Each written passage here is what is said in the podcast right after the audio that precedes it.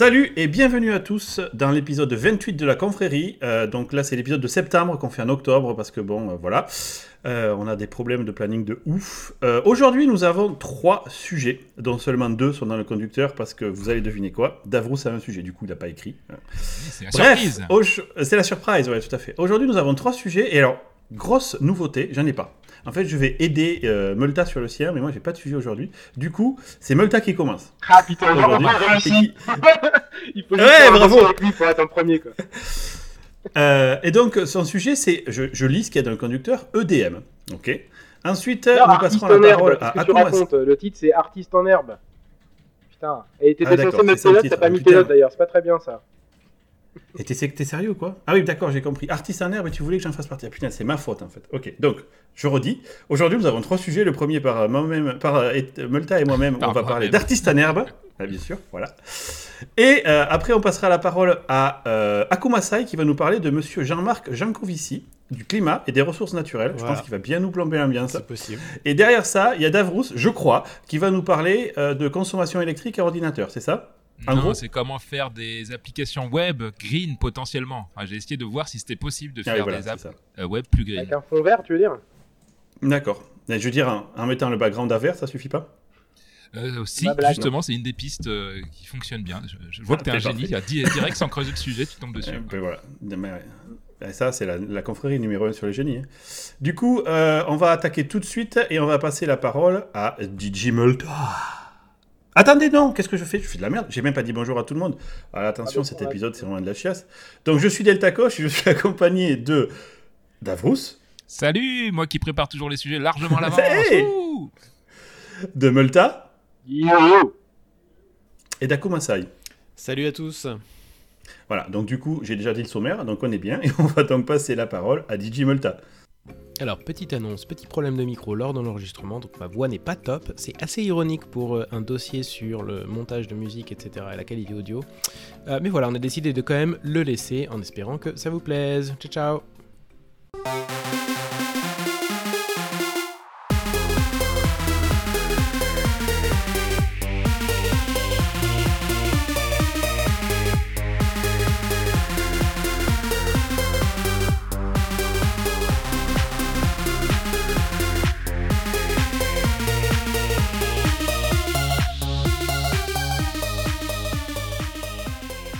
Tu, tu voudrais que je mette deux un faux départ de, de transition ou euh, Non On laisse comme ça, c'est cash, j'adore. On n'a qu'à donner les, recommandations tout de suite. Comme ça, on... ouais, c'est ça. Et on dit au commencer revoir par la fin, dis donc. Euh, cool, cool. Bah du coup, euh, je savais pas trop quoi faire de dossier, puis ça faisait un moment que j'en avais pas fait, donc tout le monde a dit, tout le monde, je sais pas si c'est tout le monde, mais beaucoup de gens euh, dans le groupe, donc deux personnes sur trois, ont dit ça serait cool que tu parles un petit peu de comment Quatre, en tu fait. euh, comment tu crées de ta musique, sachant que j'en ai fait deux pour l'instant, donc c'est pas non plus euh, pas une expérience de- sur des années. Ouais, peut-être qu'il faut le dire. Ah, Tu te lances dans un, dans un side track de DJ. Ok. Ouais. Voilà, Ibiza. Et ton objectif, c'est d'aller à Ibiza, effectivement. Donc, tu as fait deux musiques déjà qui sont vraiment super. Moi, je les recommande à l'écoute. D'ailleurs, on mettra les liens dans le, dans, le, dans le podcast.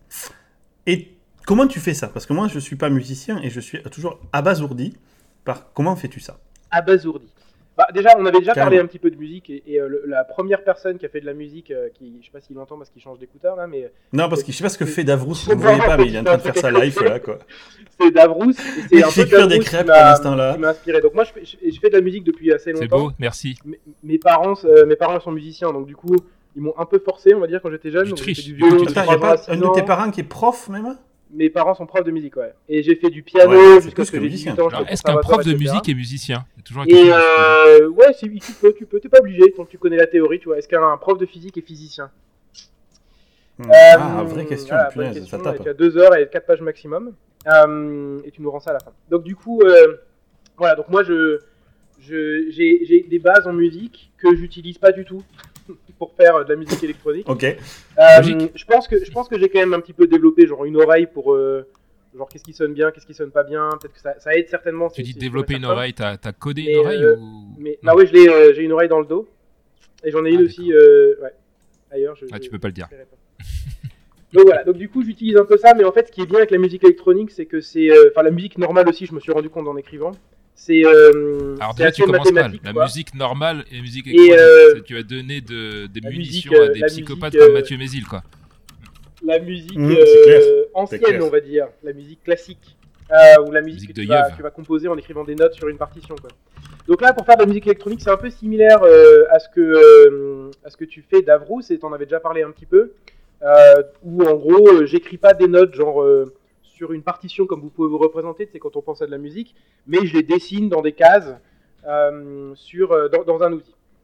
Et, euh, et donc, Quand tu les dessines, genre, tu fais les croches et tout ça, là? Non, tu fais pas Les les croches, tu dessines tout ça, pas, c'est vraiment juste, tu dis euh, à tel moment, tu vas jouer telle note. C'est comme si tu coches. Imagine que ton morceau, il est sur une ligne dans Excel et que Ouais, ouais, ouais. et qu'à chaque chaque instant, chaque seconde, par exemple, pour simplifier, bah, tu dis euh, pour chaque seconde, c'est une colonne dans Excel et tu coches euh, quelle note tu veux. Et chaque ligne, c'est une note différente potentielle. Quoi. Tu fais du Et- tracker. Et quoi. comment tu la représentes cette tracker. note? Tu dis ABCD à l'anglais ou tu, tu euh, comment tu définis la note? Comment tu la représentes? Est-ce que c'est ABCD Est-ce que c'est Do Ré Mi Fa Sol? Tu, tu coches une case et c'est ABCD parce que c'est un outil en anglais et que du coup, c'est pas Do Ré Mi Fa Sol. Ok, ok. Euh, je pense que euh, c'est le problème, c'est que c'est pas visuel un podcast, bien sûr, donc ça serait plus facile de montrer comment c'est, mais, euh, mais en gros, voilà, t'as chaque, euh, dans ta, si- imagine ta feuille Excel, chaque euh, colonne c'est une seconde, et, euh, et tu choisis, tu, tu euh, coches une des, une des lignes dans chacune des colonnes, et chaque ligne correspond à une note potentiellement.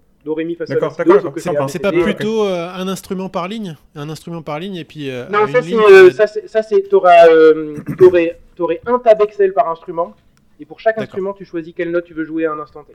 D'accord. Et d'ailleurs, chaque tab, en vrai, dans l'outil, ça s'appelle un track. Donc c'est une ligne qui vont être jouées, qui vont être jouées en parallèle. Et donc euh, chaque ligne a un instrument qui est associé.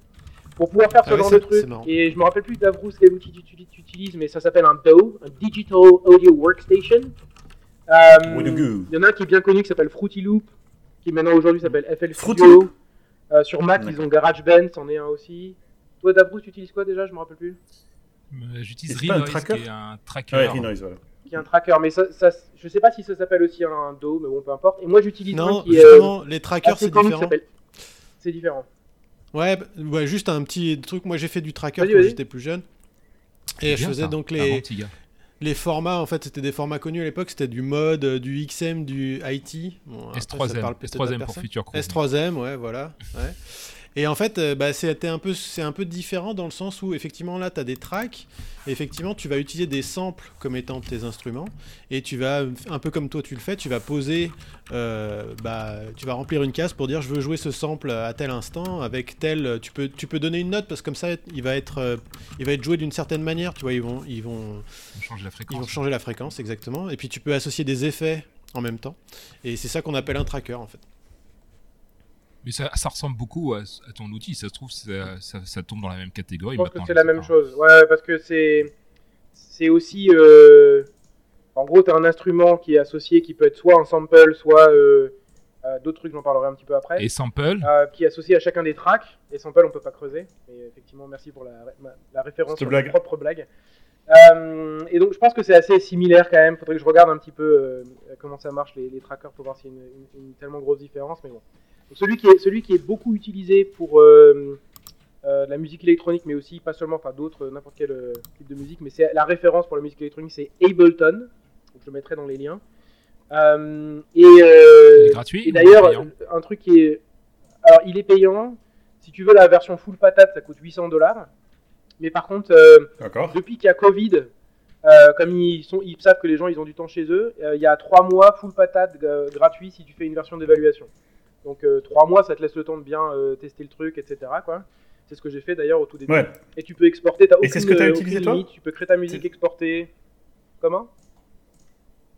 C'est ce, c'est que toi tu utilises aujourd'hui Les deux zik que tu as fait, Ghost et Goblins, les deux, tu les as faites avec Ableton? Je les ai fait avec Ableton, ouais. Les deux, je les ai fait avec ce truc-là. Et, euh, D'accord, Et d'accord. donc du coup, euh, voilà. Donc la, la manière dont je, je crée, parce que c'est, on veut parler un petit peu du process euh, créatif. Tu, je me rappelle que toi, Davrous, tu, euh, tu sifflotes un truc, t'as un truc en tête, et puis tu vas essayer de le réécrire après dans ton outil, puis ça va devenir ta base. Euh, moi, c'est pas du tout comme ça. Moi, je commence dans euh, euh, Ableton et euh, je commence par d'abord définir les, les drums, donc ce qui va faire le toum toum toum toum qui est la base de l'électro. Et puis et puis ensuite je vais rajouter les hi-hats. Donc en fait, ce qui, si je prends, si je reviens un tout petit peu en arrière, chaque morceau de musique électronique, hum, voilà exactement ce que tu viens de faire là, ça c'est toujours la même chose. Vous écouterez chaque morceau de musique électronique, il y a toujours le toum toum toum toum. Et puis après, entre chacun de ces toums, qui s'appelle un kick, il y a le hi-hat qui fait tss, ça fait toum tss, toum tss. Et donc, si, si tu écoutes un morceau de musique électronique, vous, regarderez, quand j'ai découvert ça, quand j'ai appris ça, je me dis, mais non. Et après, j'ai écouté des trucs, je suis putain, les bâtards, c'est toujours la même chose quoi. Donc il y a des variations, c'est pas le même, c'est pas le même kick, c'est pas la même manière de le faire, mais c'est toujours la, la base, c'est toujours la même. Euh, Et pourquoi un C'est- clap- C'est c'est une un clap- règle un clap de main euh, tous les deux kicks. Donc ça fait. Alors je sais pas si je vais réussir à faire ça, ça fait toum tss, toum tss, toum tss, clap tss, toum tss, clap tss, toum tss, clap. C'est un truc comme ça quoi. Voilà, c'est un petit peu compliqué. Et c'est toujours la règle. C'est la C'est règle. toujours la règle comme ça? Ouais, c'est la règle et c'est parce que les gens, c'est le truc qui va un petit peu driver le rythme et les gens qui écoutent le- ce genre de musique là, la musique électronique, ils, ils ont besoin de ce truc là pour, se, pour référer tout le reste en gros dessus. C'est-à-dire que ça, ça, ça leur permet de comprendre, ok, c'est mon style de musique et après le reste va juste se poser sur ce rythme là.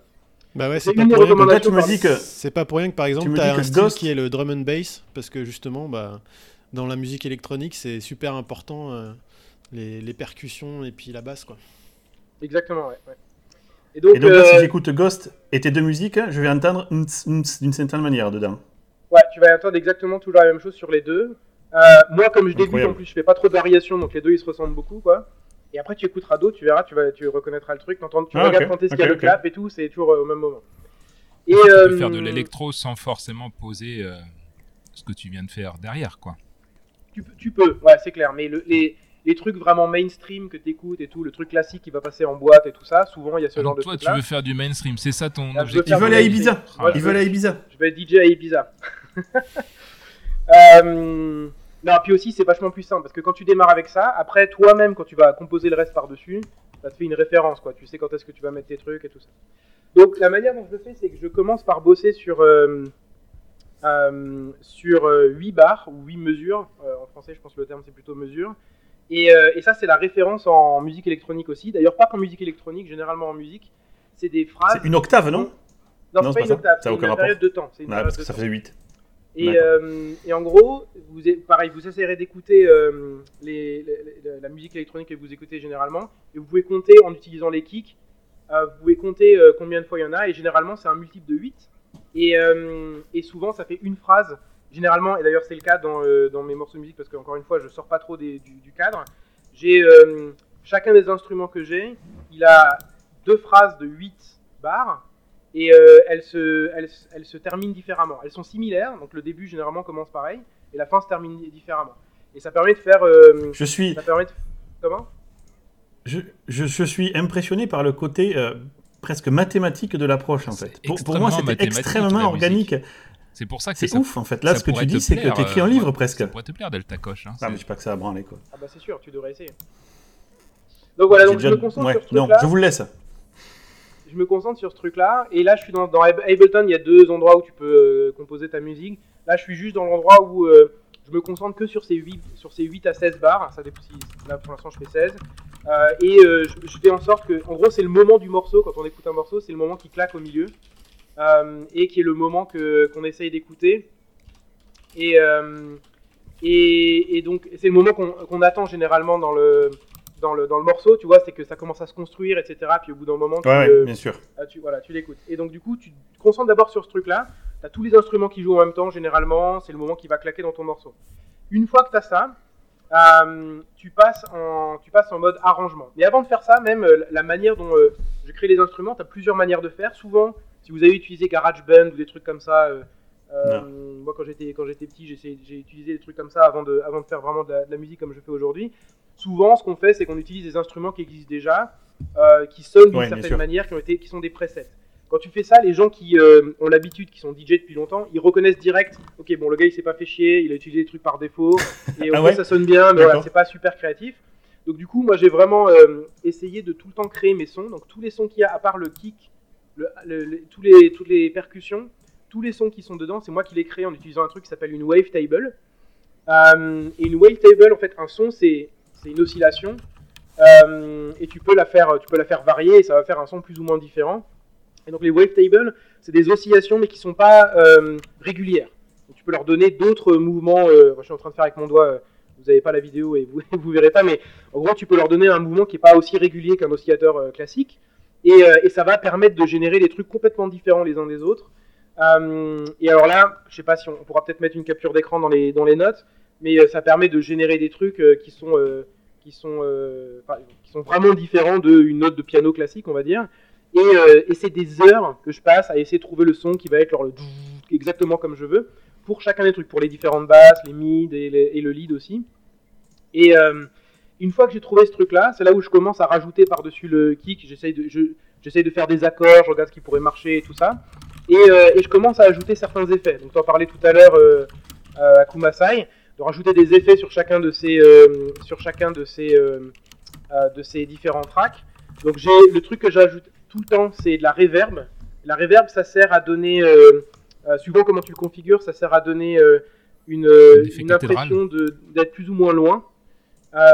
C'est-à-dire que quand tu écoutes dans une salle de concert, si tu as un instrument qui est plus loin, il va, il va se réverb d'une manière différente. Les basses se réverbent généralement d'une manière différente sur les murs. Et donc en jouant avec ça, tu arrives à donner l'impression que le, le son il est pas géré directement dans ta face, mais qu'il est un petit peu plus loin derrière. Ouais, bien sûr.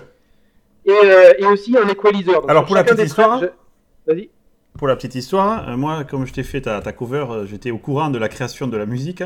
Et la dernière, combien t'as fait de réarrangements, enfin, ou de modifications Ça- Ah, J'en parlerai ça Entre- après, j'en ai, ai fait 38 différents, euh, Ah ouais, voilà, c'est ça. différents du même, du même truc. À partir du moment où j'ai fini de Ouais, exactement. T'avais composé la musique, après t'as réarrangé 38 fois. C'est ça, ouais.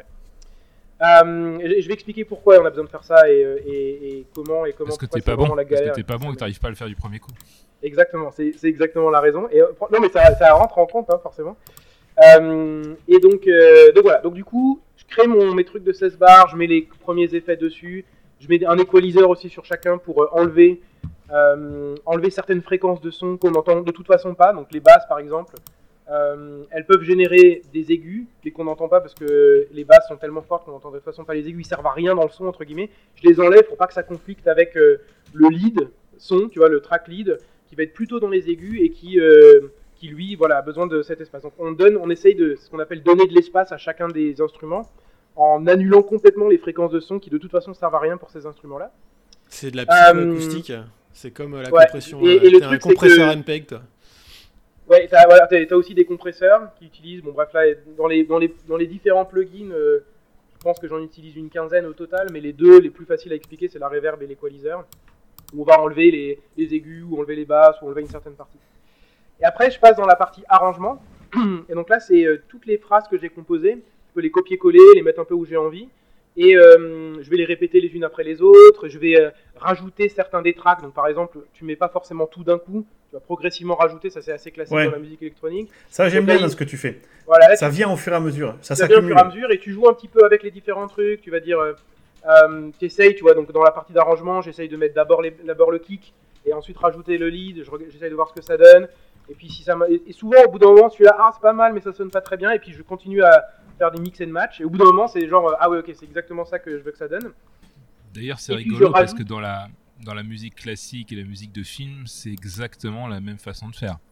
Ah bah ouais, ouais, c'est ça. Et c'est exactement ce que je disais avant, c'est qu'en fait, c'est quand j'ai écrit, bon, euh, je bosse dans des musiques, dans, les, dans, les, dans mes notes là, j'utilise 8 bars, en fait je me suis rappelé que ça s'appelle des mesures, et en fait, t'écoutes un morceau de musique classique, c'est c'est exactement pareil. C'est structuré aussi euh, d'une manière qui est assez... Enfin, ils ont rien inventé, la musique électronique, quoi. C'est- Ils se basent quand même sur des, des trucs existants. Bien sûr.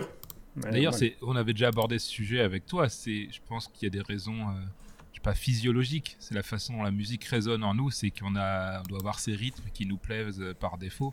Et donc, ouais, il n'y a aucune raison d'essayer de s'écarter de ce truc-là. Parce que si tu, tu gardes pas cette structure, il y a de fortes chances que ça plaise pas, en fait. hein. Non, c'est clair. Et d'ailleurs, c'est c'est vrai que c'est- c'est bizarre. Et en plus, si jamais tu as envie un jour, si tu fais un truc assez bien et que tu as envie que ce soit joué par un DJ, genre en boîte ou quoi que ce soit, si tu respectes pas ces règles de 8 bars, Ouais. ils- vont pas le, ils vont pas le, euh, ils vont pas le jouer parce que ça va être la galère pour les intégrer avec le reste. Ils savent pas quand ça se termine la phrase, quand est-ce qu'ils peuvent commencer leur transition. Tout ça, c'est basé sur une espèce de, de règles euh, implicites. De langage commun, ouais. Il y Ouais. a un langage exactement. Et du coup, tu pourrais pas aller à. Ibiza. Euh, Ouais. et, et, et du coup, d'ailleurs, l'arrangement, quand tu le fais, tu le fais en 128 bits, qui est le truc classique de la musique électronique euh, type dance. Euh, et tous les morceaux, la majorité des morceaux de ce type-là sont en Explique que 128 128 bits, c'est le nombre de battements par euh, seconde, c'est ça que tu veux Les- dire Ouais, de les battements par seconde, et en fait, ça va donner la vitesse de la musique. Par minute. Par minute, non Par minute, par par minute, minute, pardon, ouais. pas par Ouais, parce par que les 128 BPM, on- par seconde, t'es un Ouais. peu stressé. Parce que les BPM, on a besoin, en fait, quand on fait du mix, on a besoin de mixer des chansons qui ont un BPM qui est assez proche, parce que sinon ça va être super galère. Et d'ailleurs, on, Ça va faire un a, choc. Ouais. on a des, outils pour euh, changer le BPM euh, euh, temporairement de la musique pour justement que ça fasse pas un truc trop bizarre quand, quand ils sont pas Ouais, tu exactement match, ralenti avant de Je- je découvre- un truc comme Ouais. ça, ouais. Je découvre un, un, un, un Akumasai que je ne connaissais pas. Je savais. On est donc vraiment tous des artistes dans cette euh, confrérie. Artiste du code, Mais moi, en musique, fait, euh. Code. Je suis pas, moi, je suis pas un artiste, je sais pas faire euh, véritablement de la musique. J'ai fait des, des, trackers et tout parce que c'était rigolo. Mais moi, en fait, j'adore les, les machines qu'ils ont dans le milieu de la musique. Donc, je me suis acheté euh, bah, des grosses tables de mixage, des trucs comme ça. J'avais ça chez moi euh, pour faire joujou. Ça me sert à rien vraiment parce que bon, je suis pas un musicien, mais j'adore tout ça. Et je regarde aussi régulièrement des émissions où tu as les musiciens qui présentent en fait leur matériel. Et notamment, tu as des gros guitaristes de, de métal qui te présentent en fait bah, toutes les pédales qu'ils utilisent. Vous savez, il y a des pédales d'effet quand on est guitariste. Et Ouais. en fait, ils ont des, des trucs mais hallucinants et ils ont une connaissance euh, de la musique et une, euh, une sélection des outils qu'ils ont qui est, qui est complètement folle. Quoi. Les gars, ils vont, ils vont aller euh, euh, chercher des, des sons très particuliers, euh, des, des trucs. euh, ils recherchent des fois pas un truc qui, est- qui, est- qui a trop d'électronique, mais un truc qui est un peu vieux parce qu'il a un son plus chaud, des trucs comme ça. Enfin, c'est vraiment Mais C'est super ça qui est un intéressant. peu effrayant quand tu démarres d'ailleurs. Je me souviens quand Multa il a démarré et qu'il regardait son training, euh, je sais plus sur quelle plateforme tu regardais, et qui me partageait un peu ce qui, la manière il se formait. Dans la musique électronique, comme il le disait, ils veulent créer leur son. Mm. Parce que c'est l'opportunité que tu as par rapport à faire de la musique classique, c'est que tu peux créer un son complètement original et jouer avec. La complexité des, synthétiseurs et des, des sampleurs qui sont derrière, ça, rend complètement débile. Moi, je trouve ça effrayant parce que je comprends pas déjà la, logique, l'approche pour créer le son. J'en parlais avec Multa. Est-ce qu'ils font de manière empirique ou est-ce qu'ils ont déjà un son en tête qu'ils essayent de retrouver, tu vois? Euh, pas sûr. Et du coup, moi, ça m'effraie parce que quand tu as envie de faire de la musique, moi, c'est plutôt le côté créatif pur. Donc, c'est pour ça Ouais. que moi, j'ai la musique en tête et j'ai envie de la dumper le plus vite possible. Et je pense qu'il y en a qui kiffent plutôt la partie, tu vois, technique, création. genre. Mais euh, ça s'appelle les beatmakers. C'est un, c'est un métier à part entière, un beatmaker. C'est d'ailleurs ceux, c'est surtout dans le monde du rap ça. T'as des mecs qui sont spécialisés à créer un nouveau son et euh, qui vont vendre ça euh, aux gens qui font du rap et avoir un beat. Et C'est vraiment ce qu'on appelle un beatmaker. C'est c'est son boulot quoi. Et aussi, pour euh, juste finir avec ça, les histoires de création du son, euh, il y a plein de gros pros en fait qui font pas du tout de la création euh, complètement numérique, mais ils vont repasser par de l'analogique, ils vont enregistrer un truc qui tombe ou je sais pas quoi, et s'en servir dans des compositions qui vont être même de la musique électronique. Il y a plein de choses euh, dans la partie créative pour le son. Exactement. Mais même dans ces cas-là, d'ailleurs, euh, enfin moi en tout cas, c'est une partie que je trouve super intéressante. Et, euh, et en fait, je me rends compte, là, pour répondre à ta question d'Avrous, est-ce que c'est empirique ou est-ce que tu parles d'un truc il y a, Au début, c'est complètement juste parce qu'il y a un milliard sur la wavetable, t'as un milliard de settings différents, tu peux jouer sur, t'as des euh, trucs qui s'appellent 10 des LFO 9. qui sont des courbes, qui sont des courbes, euh, et ensuite tu peux automatiser certains des, euh, certaines des configurations basées sur ces courbes qui sont des courbes qui se produisent tous les je sais pas tous les 8 bits enfin tu peux décider à quelle vitesse ils vont, se produire et tu peux dessiner la courbe que tu veux et c'est ce qui va permettre d'avoir des sons qui vont faire genre en appuyant juste sur la note et sans la bouger ça va faire waouh waouh waouh parce que tu as l'automatisation derrière et donc tu peux le faire aller plus ou moins vite moins, moins, moins. Donc, tu peux jouer sur ces paramètres là et au début c'est complètement euh, juste tu fais des trucs puis tu te perds pendant genre 3 jours dedans et tu dors pas tu euh, parce que tu es en train de tout, de tout tweaker, puis tu fais des sons complètement débiles, sans même te rendre compte est-ce qu'ils vont bien marcher dans un mix ou pas d'ailleurs. Et euh, après, tu regardes, j'ai regardé pas mal de vidéos YouTube aussi où euh, ils te donnent des techniques, et donc il y a des gars qui disent voilà, si tu veux faire un son qui va être un peu plus, euh, donner un peu l'impression d'avoir un overdrive, qui va faire un truc derrière, voilà comment moi je le fais, le gars il te montre comment lui il fait, et donc ensuite tu commences à avoir après un peu des outils de comment configurer quel truc pour savoir que voilà, tu veux aller dans cette direction pour le son, voilà ce que tu peux commencer à démarrer, comment tu te configures, et puis ensuite tu vas le faire un petit peu évoluer à partir de là. Et t'apprends, le seul moyen c'est d'en faire pour apprendre quoi. Le piège de se trouver dans une boucle, euh, parce qu'il y a un côté hypnotique quand on fait de la musique, donc je serais curieux ensuite de discuter. Et que j'aime avec- bien, et que j'aime bien, ouais. Ah ouais, curieux de discuter avec Delta Coche sur son. Faut qu'on parle après du processus créatif, de comment ça sort de notre tête jusqu'à la- l'implémentation. Mais moi, dans la phase où je compose, à un moment donné, des fois, je tourne en boucle sur des tracks parce que la manière où c'est régulier, comme tu le dis, avec les, les fameuses mesures, c'est fait pour si jamais je prends une de mes pistes, j'ai fait tourner en boucle, ça marche, je peux l'écouter pendant des heures. Et en fait, des fois, je l'écoute en me disant qu'est-ce que je vais mettre par-dessus? Et des fois, ça me ruine la tête parce que je l'aime telle qu'elle l'est, mais je veux légèrement l'améliorer, j'y arrive pas. Et tout ce que je rajoute, ça le détruit. Tu vois, c'est. Alors qu'à l'origine, j'avais un truc précis en tête, mais le fait d'écouter cette, cette boucle, a tendance à m'enlever de la tête la musique d'origine, tu vois. Euh, donc c'est pour ça que je serais curieux de savoir comment toi tu fais, parce que tu, presque tu nous dis, c'est tu commences par poser euh, euh, finalement les, la partie, ouais, les, les claps. Presque mécanique, le, le beat derrière. Est-ce que tu avais déjà malgré tout un, air en tête ou du coup l'air il t'arrive en, cours de route?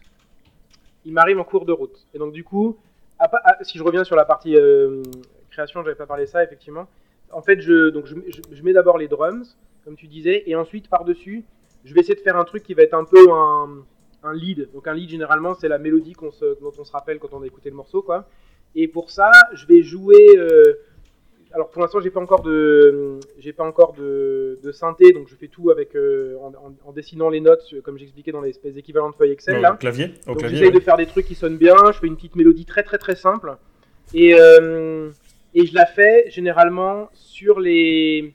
C'est-à-dire que je fais pas un truc qui va. Je vais faire quelque chose qui va exactement s'aligner avec le tempo.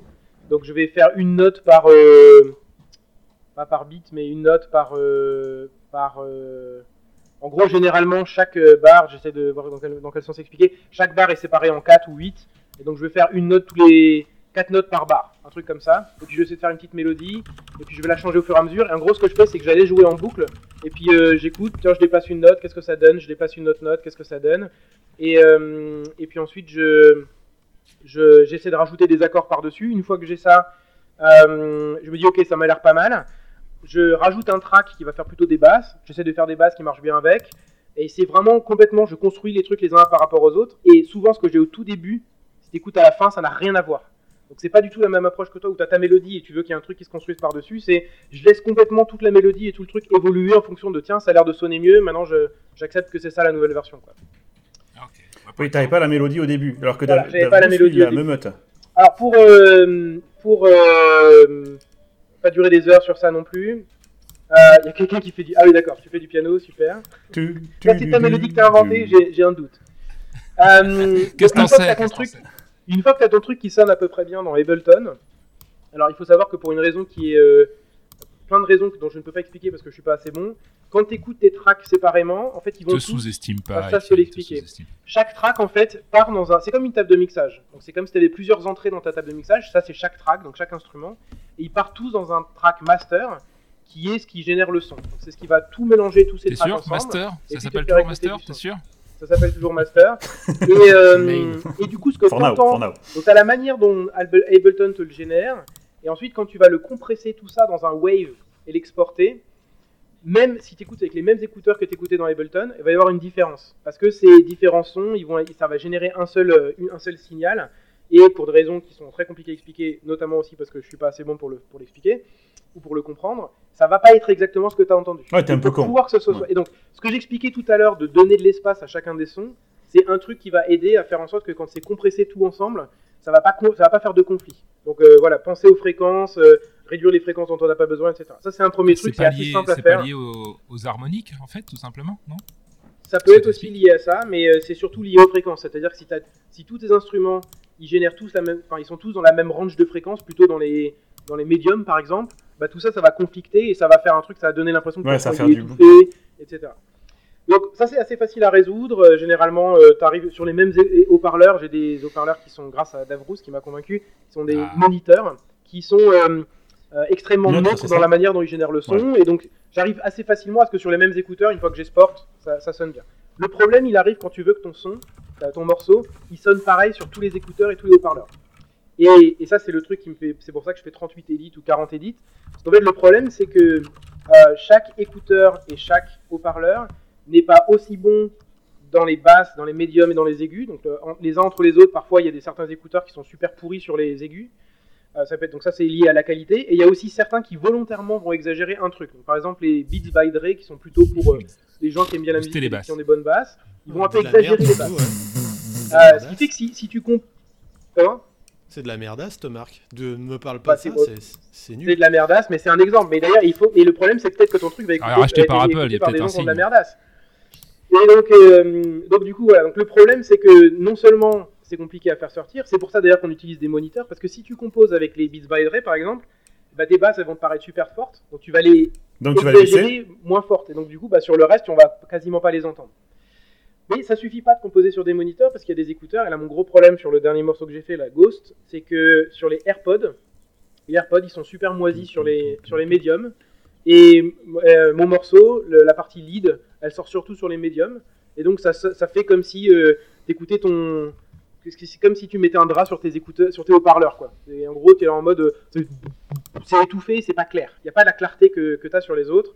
Et donc. euh, Mais alors la question, la question Étienne, euh, Multa, là que je pose, c'est si tu fixes d'un côté, ça va casser de l'autre au final. Voilà. Tu ben, vas jamais problème- arriver à, C'est à pour ça que c'est un métier, c'est un métier.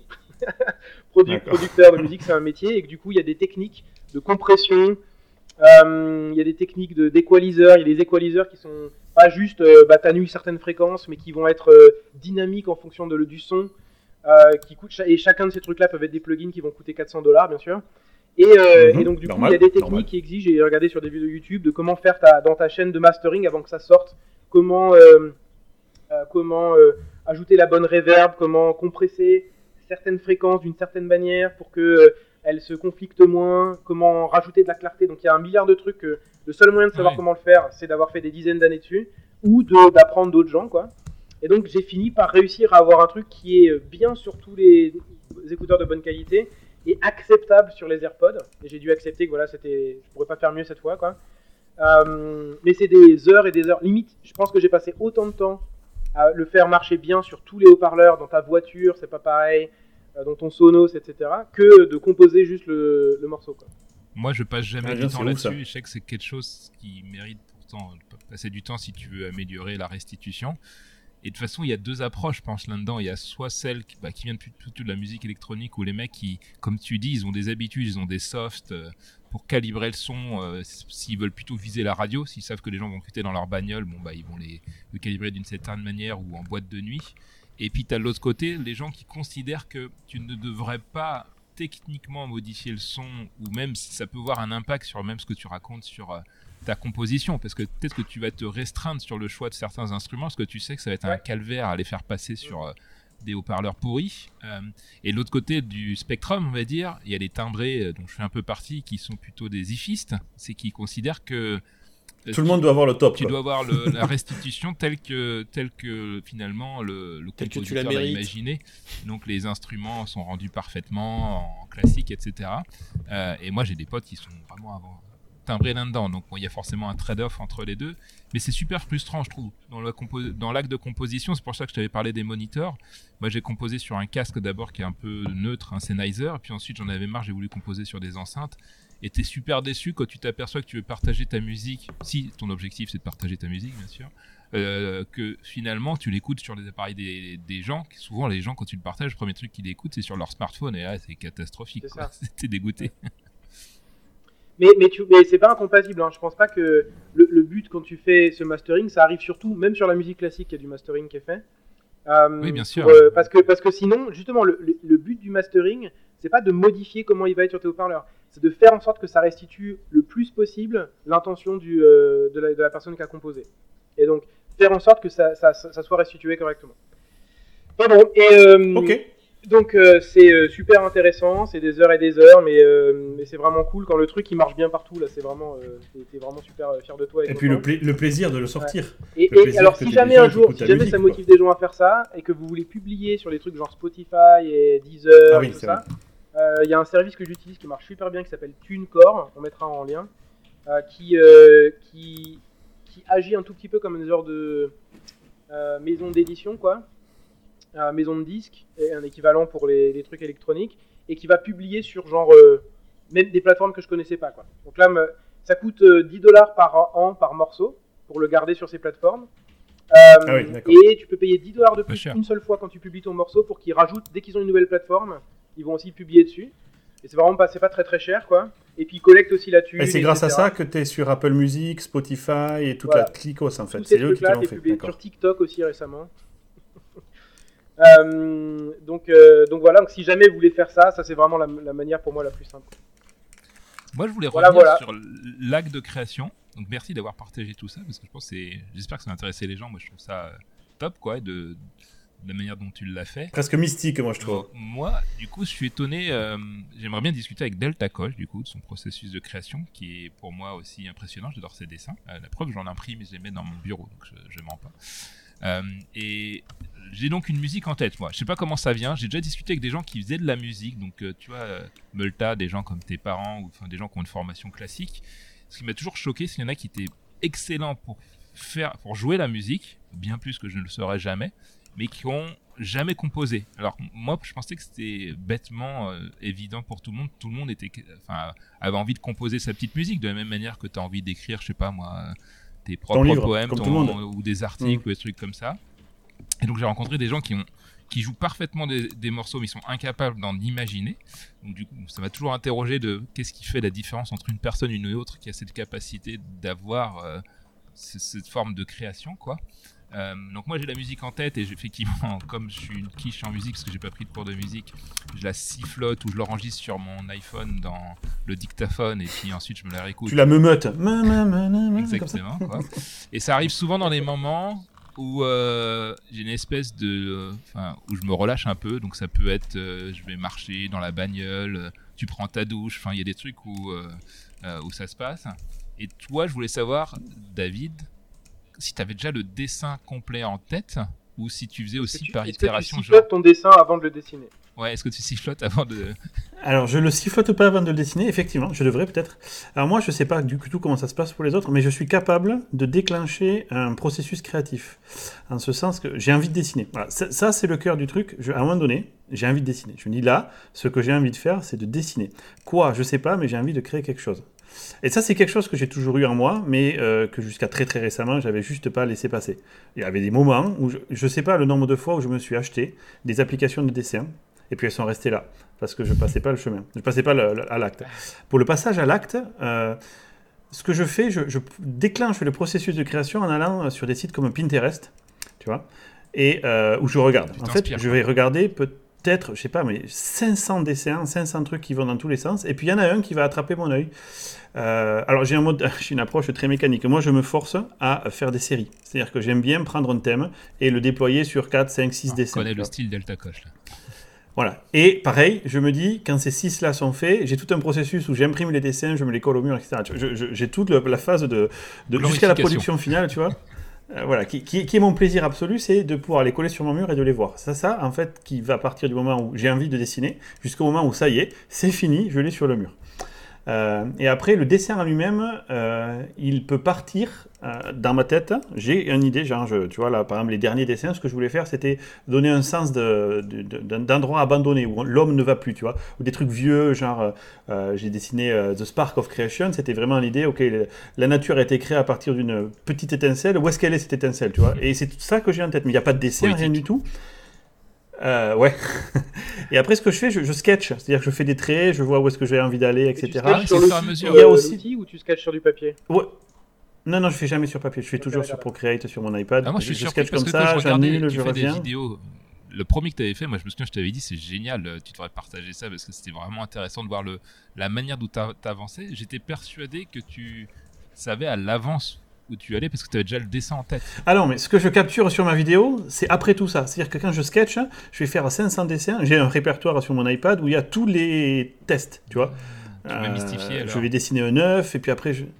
Non, mais après, quand je sais quel dessin je veux faire, et que je l'ai dans ma tête, après, je vais le resketcher et le repartir propre. Je vais l'ancrer ou pas, d'ailleurs. Là, là, je fais plus d'ancrage actuellement.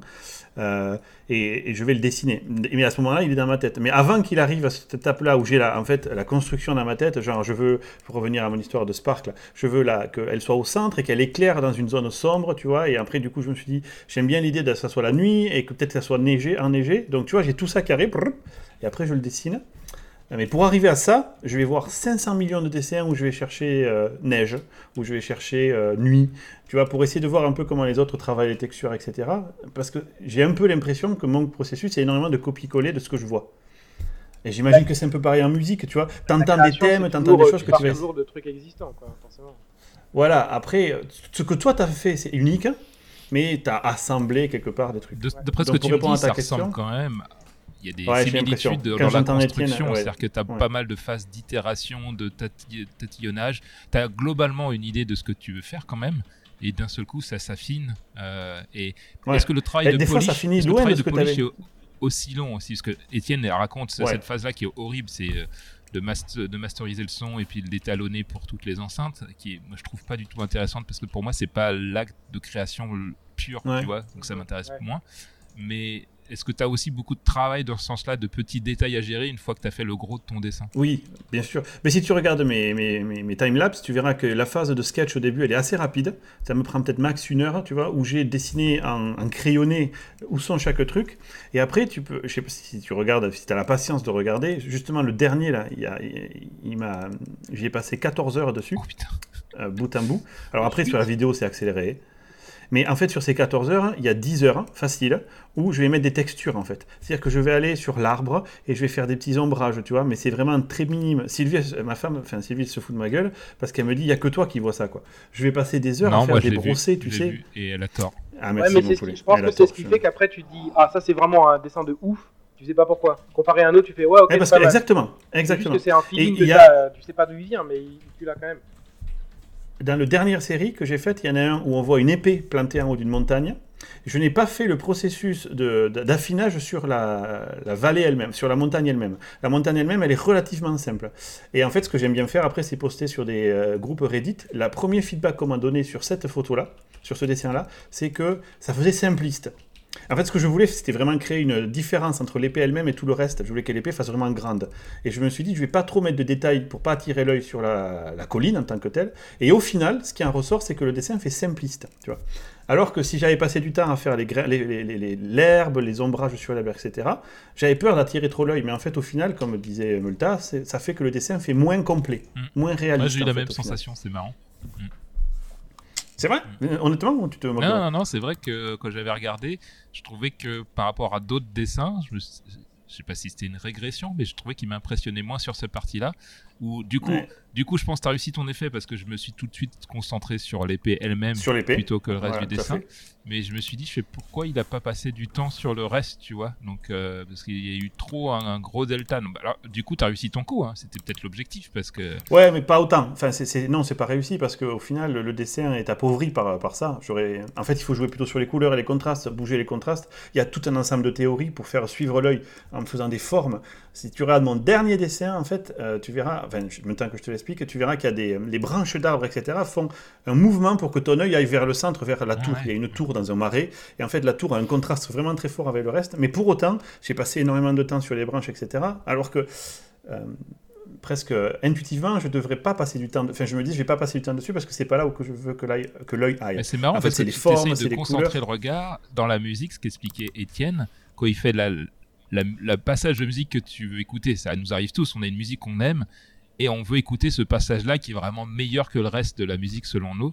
Si tu le mets à part, il marche pas ce morceau de musique parce qu'en fait, il y a toute l'étape de construction, d'attente Tout autour. où en fait, Tout à fait. le, le kiff il monte de plus en plus et là t'as une espèce de libération on lâche euh, les fauves quoi et, et il marche pas tout seul ce truc là parce que j'ai déjà essayé je me suis dit bah finalement pourquoi se faire chier à se faire cette étape d'attente? Parce que en plus on est dans une société où les gens sont speed.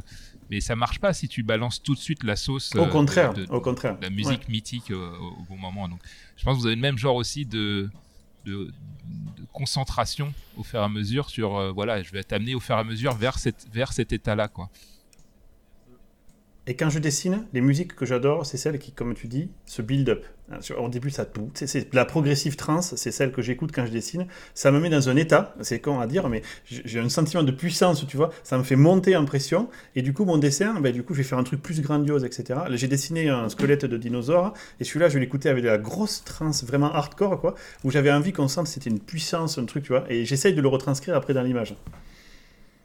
C'est amusant comment ça fonctionne. ça. Ouais, c'est top. Bah, je pense que ça peut conclure ce premier sujet. Merci messieurs. Euh, et on va passer tout de suite la parole à Akuma Sai pour le sujet sur Jean Covici.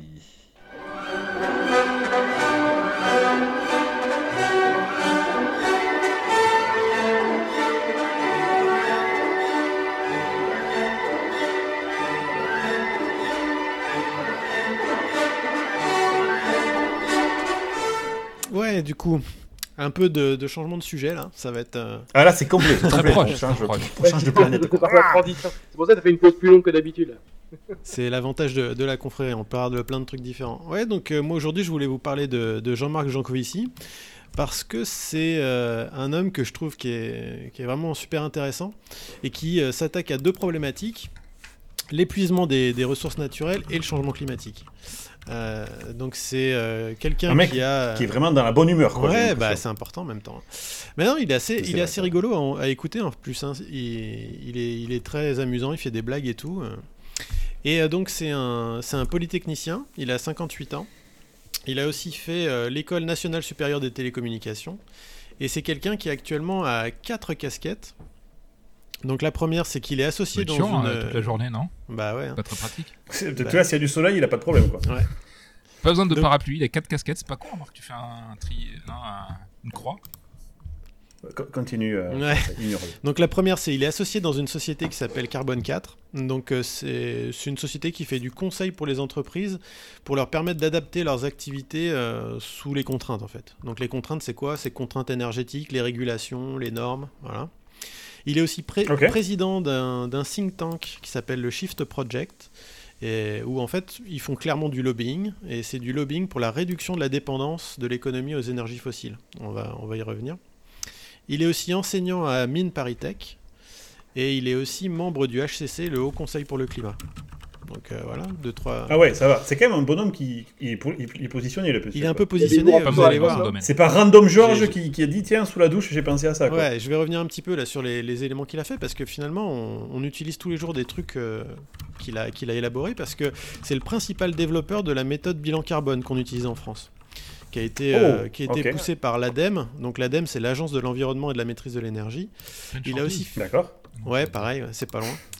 Il a, même. il a aussi fait partie du comité de veille écologique de la fondation Ni- Nicolas Hulot. Euh, alors apparemment, il, il y a eu un peu des divergences, on le verra sur la partie euh, nucléaire. Euh, il est co-auteur Spoiler aussi- alerte. Il est, il est pour ou il est contre le nucléaire? Ah, il est pro-nucléaire, on va le voir.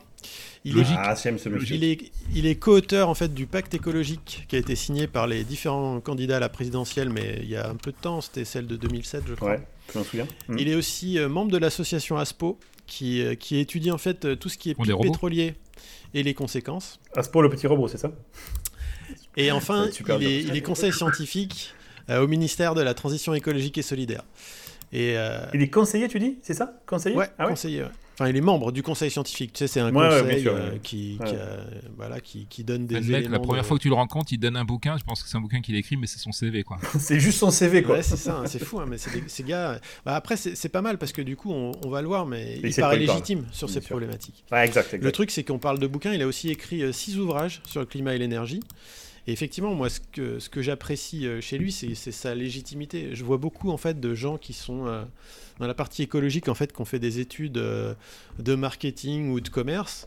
Personnellement, pour des problématiques un peu techniques comme ça, j'ai plus confiance dans un mec qui a fait Polytechnique. Mais C'est marrant, hein, ou un scientifique plutôt qu'un blaireau qui a fait du marketing. C'est bizarre. hein. Étonnant. Il faudrait que ça vienne aux États-Unis, ça. Alors, il essaye aussi de s'appliquer certaines, euh, certaines choses à lui-même. Et euh, ce que j'aime bien aussi chez lui, c'est qu'il n'est pas donneur de leçons. C'est, il va pas euh, venir t'emmerder ou te pointer du doigt parce que t'as pas adopté les mêmes pratiques que lui. Mais, et, et du coup, lui, ce qu'il fait, c'est que. il est quand même un peu euh, cassant dans ses prises de parole. Hein. Il est, on va voir, c'est ça, ça que, ça que j'adore chez lui, c'est qu'il est très cash. Je, vais- je vais y revenir, c'est ça, j'ai fait en fait un point pourquoi est-ce que je l'aime bien, et je vais revenir là-dessus. Mais avant d'a- d'aborder ça, ouais, je voulais revenir un peu sur, ses- sur ce qu'il a choisi de faire, c'est que lui, il peut télétravailler, donc c'est une chance, il a commencé avant ces histoires de Covid, donc il est télétravaille depuis la banlieue parisienne. Et du, coup, et D'accord. du coup, il a adapté son, son mode de transport. Il utilise euh, les, les transports en commun au maximum. Il utilise beaucoup de vélos. D'ailleurs, on, on verra, il est très pro vélo électrique, enfin vélo assistance électrique. Euh, par exemple, il a une remorque C'est pour ça que tu l'aimes bien. pour ses enfants pour les amener à l'école. Il évite bien sûr les avions. Il n'a pas de voiture, je crois. Et- ou en tout cas, il utilise la voiture que pour certains, certaines choses, par exemple partir en vacances, euh, des choses comme ça. Euh, donc voilà, il essaye de s'appliquer aussi à lui une certaine, euh, ouais, une certaine cohérence, une certaine hygiène C'est de bien vie. quelque part. ouais, j'aime bien aussi. Et effectivement, bah, à- à- avant de parler de tout ça, pourquoi est-ce que je vous parle aussi de ça C'est que je pense qu'on est de plus en plus sensibilisés, nous tous, euh, au changement climatique et aux impacts. On n'arrête pas d'en parler, mais je pense aussi que malgré cette sensibilisation-là, ben, on reste un petit peu dans un déni de la réalité. Quoi. clairement. Ouais. Et donc moi, ce que j'apprécie chez lui, c'est que déjà, bah, c'est un ingénieur, ça on le disait, donc il connaît la difficulté de résoudre les problèmes. Il a, euh, comme disait bah, David, il a une réflexion qui est très cache et hors du dogme. Et, et du coup, ce que je trouve dans la partie écologie politique ou associative, c'est que c'est très dogmatique en fait. Ou en gros, pour résumer, c'est des antinucléaires. Voilà. Et puis c'est fini. Mais ça, c'est inacceptable. Je, je comprends pas. Ouais, c'est horrible. C'est du coup, on peut pas. Ce qu'il faut comprendre aussi dans, dans le discours de cet homme-là, et on va y venir euh, par rapport à ce qu'il dit, c'est que lui, il est dans une démarche d'urgence. Il n'est pas en mode euh, ce serait bien parce que voilà, euh, les petits nounours que, et ouais, tout ça. Le ciel est bleu. Pour lui, ça va être vraiment Ouais. la merde et que du coup là, c'est on, on peut pas faire autrement que de prendre des décisions qui sont très drastiques parce que sinon ça va être horrible. Voilà. Et ce que j'apprécie aussi chez lui, c'est qu'il a une vision avec des contraintes. Donc lui, il pense toujours scalabilité, impact. Il y a plein de trucs qui sont sympas pour lui. euh, mais euh, il, va, il va vite euh, faire déchanter les gens parce qu'il Oui, genre le ouais, solaire ou l'éolien, c'est cool, mais. ça euh, se cale pas ou voilà ça- il y a des problématiques Voilà, de densité euh, bah, l'éolien c'est super hein, toutes les énergies renouvelables et tout mais il y revient il y a des problématiques de densité et la densité c'est vachement important parce qu'il faut aussi que tu conserves euh, de la de l'espace au sol pour faire des cultures par exemple tu vois il y a, y y plein de choses Mmh, comme ça bah qui ouais, sont arbitrées qui sûr. sont difficiles et- D'où le nucléaire. D'où le nucléaire fois, parce que c'est une des énergies les euh, plus denses. Et euh, il a aussi une vision qui va au-delà de la technique parce que il va réfléchir aussi à la réaction du peuple face aux efforts. Et ça, c'est un truc euh, qui est évident parce Ça, c'est que incroyable. si tu demandes trop d'efforts aux gens, ils vont se bloquer et ça va être Ils vont pas le impossible. faire. Et c'est notamment pour ça, on y reviendra. Il était, c'était un quelqu'un qui était vraiment pour la taxe carbone au départ, et en fait, il a changé d'avis parce qu'il pense que maintenant c'est trop tard. Trop dur à faire passer On pourra Ouais. pas la faire passer parce qu'il pense que les taxes, en fait, Ouais. il faut un temps pour les absorber. Euh, il faut un temps pour adapter ses- sa manière de, de vivre et que là, on, on peut plus euh, être à ce niveau-là, que maintenant il faut passer par la régulation. Alors, faut forcer un la mer, Ouais, en fait, quelque exactement. sorte. Alors c'est quoi son, son objectif et sa motivation? Bah, Lui, il veut aider les générations futures. Et il se décrit, ou en tout cas il est décrit comme étant un, un décroissant pro-nucléaire. Donc forcément ça pose des, des soucis. euh, euh, C'est bizarre comme, comme association. Ouais, Décroissant pro-nucléaire. Ouais, tout à fait. D'accord. Tu, Tu vois vas un voir croissant genre, il Bah, tu enlèves le croissant. Ouais. Et, euh, Mais tu comprendre veux du la- nucléaire à le la place. décroissant dans cette histoire. Ça doit Tu vas voir, je vais, je, je vais expliquer Ouais. ça justement. Donc c'est quoi sa vision? C'est qu'en fait on va, être, on va être coincé entre deux énormes problématiques. La première c'est la raréfaction de l'énergie, je vais y venir en détail, et la Ouais. deuxième c'est le changement climatique. En fait pour Jean Covici, on a un modèle économique qui n'est pas du tout pérenne parce qu'il est complètement, complètement associé aux énergies fossiles. Dans notre mix, j'ai Mhm. j'ai- été voir les chiffres, là, en 2019, le mix c'était 80% de- d'énergie fossile, 20% de renouvelables au niveau mondial. hein. Euh, sachant que c'est le pétrole le plus élevé, c'est un tiers du mix. Après, il y a le charbon, Ouais, ce qui est ça aussi un énorme problème. Le gaz naturel, et par exemple le nucléaire, c'est 4% du mix. Ah, c'est tout. Ok. Putain. Mais c'est horrible.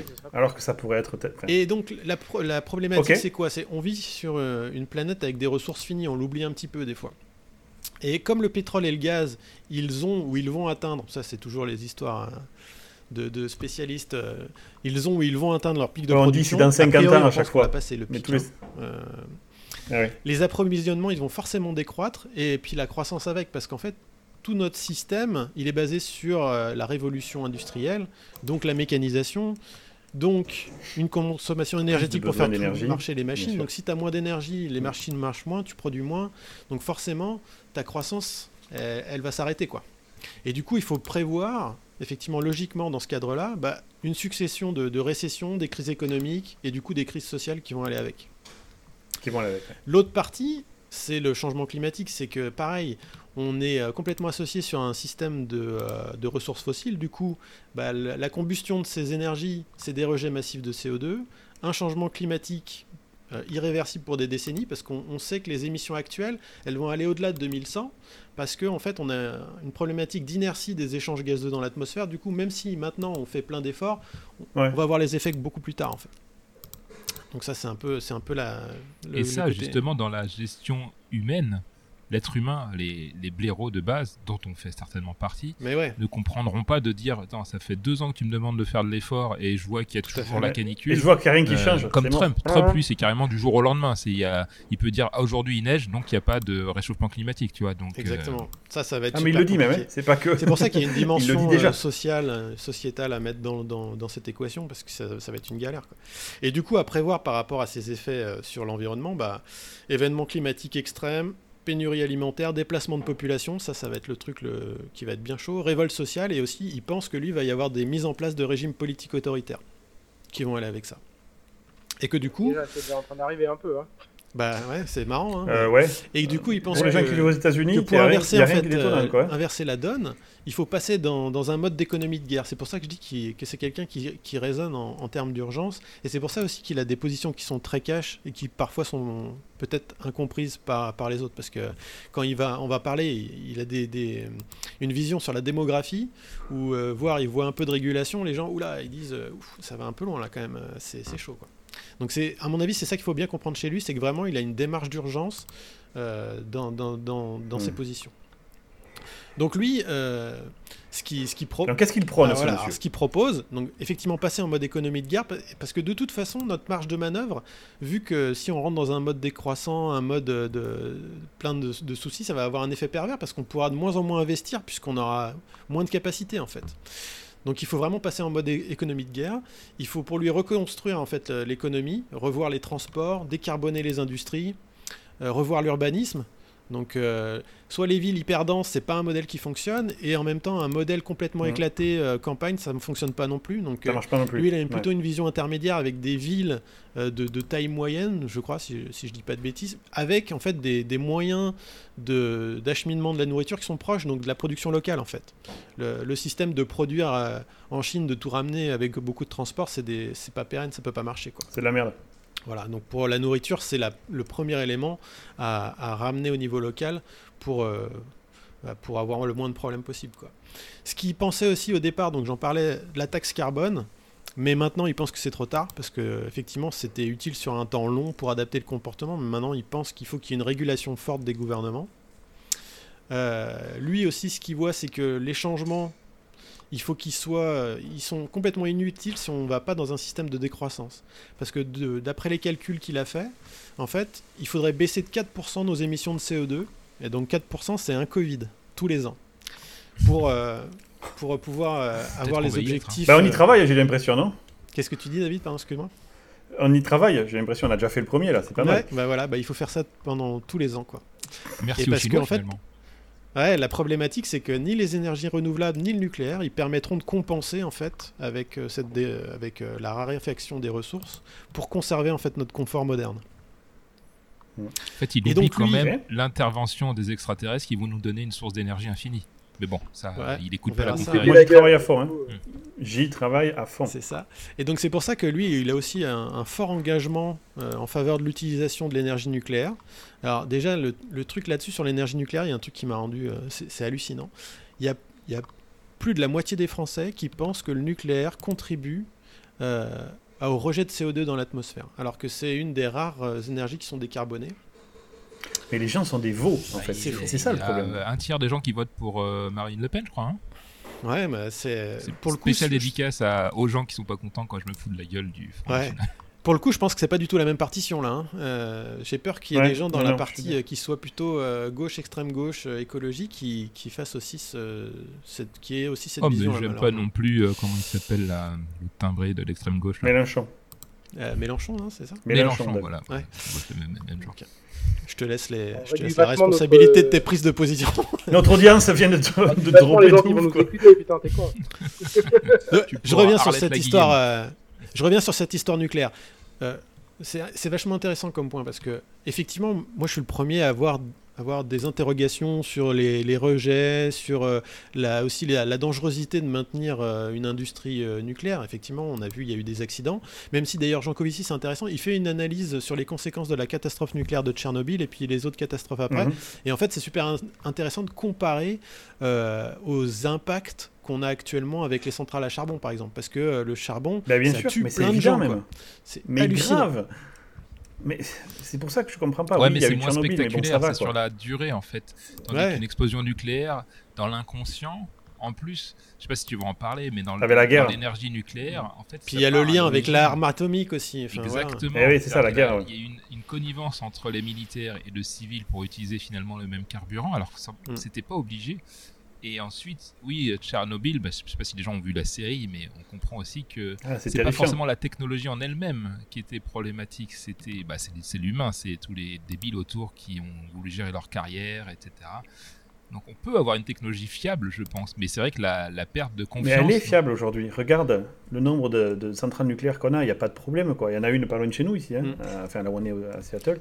Et la grosse problématique aussi, surtout en France, c'est quand on avait une super euh, industrie euh, avec des, des gens perdu, très ouais. sur la peinture nucléaire, mais c'est vrai qu'il y a eu un phénomène de, de dire mais oui, mais vous, euh, vous participez à, à- à salir la planète ou tout ça, donc on a complètement euh, plombé cette filière, quoi.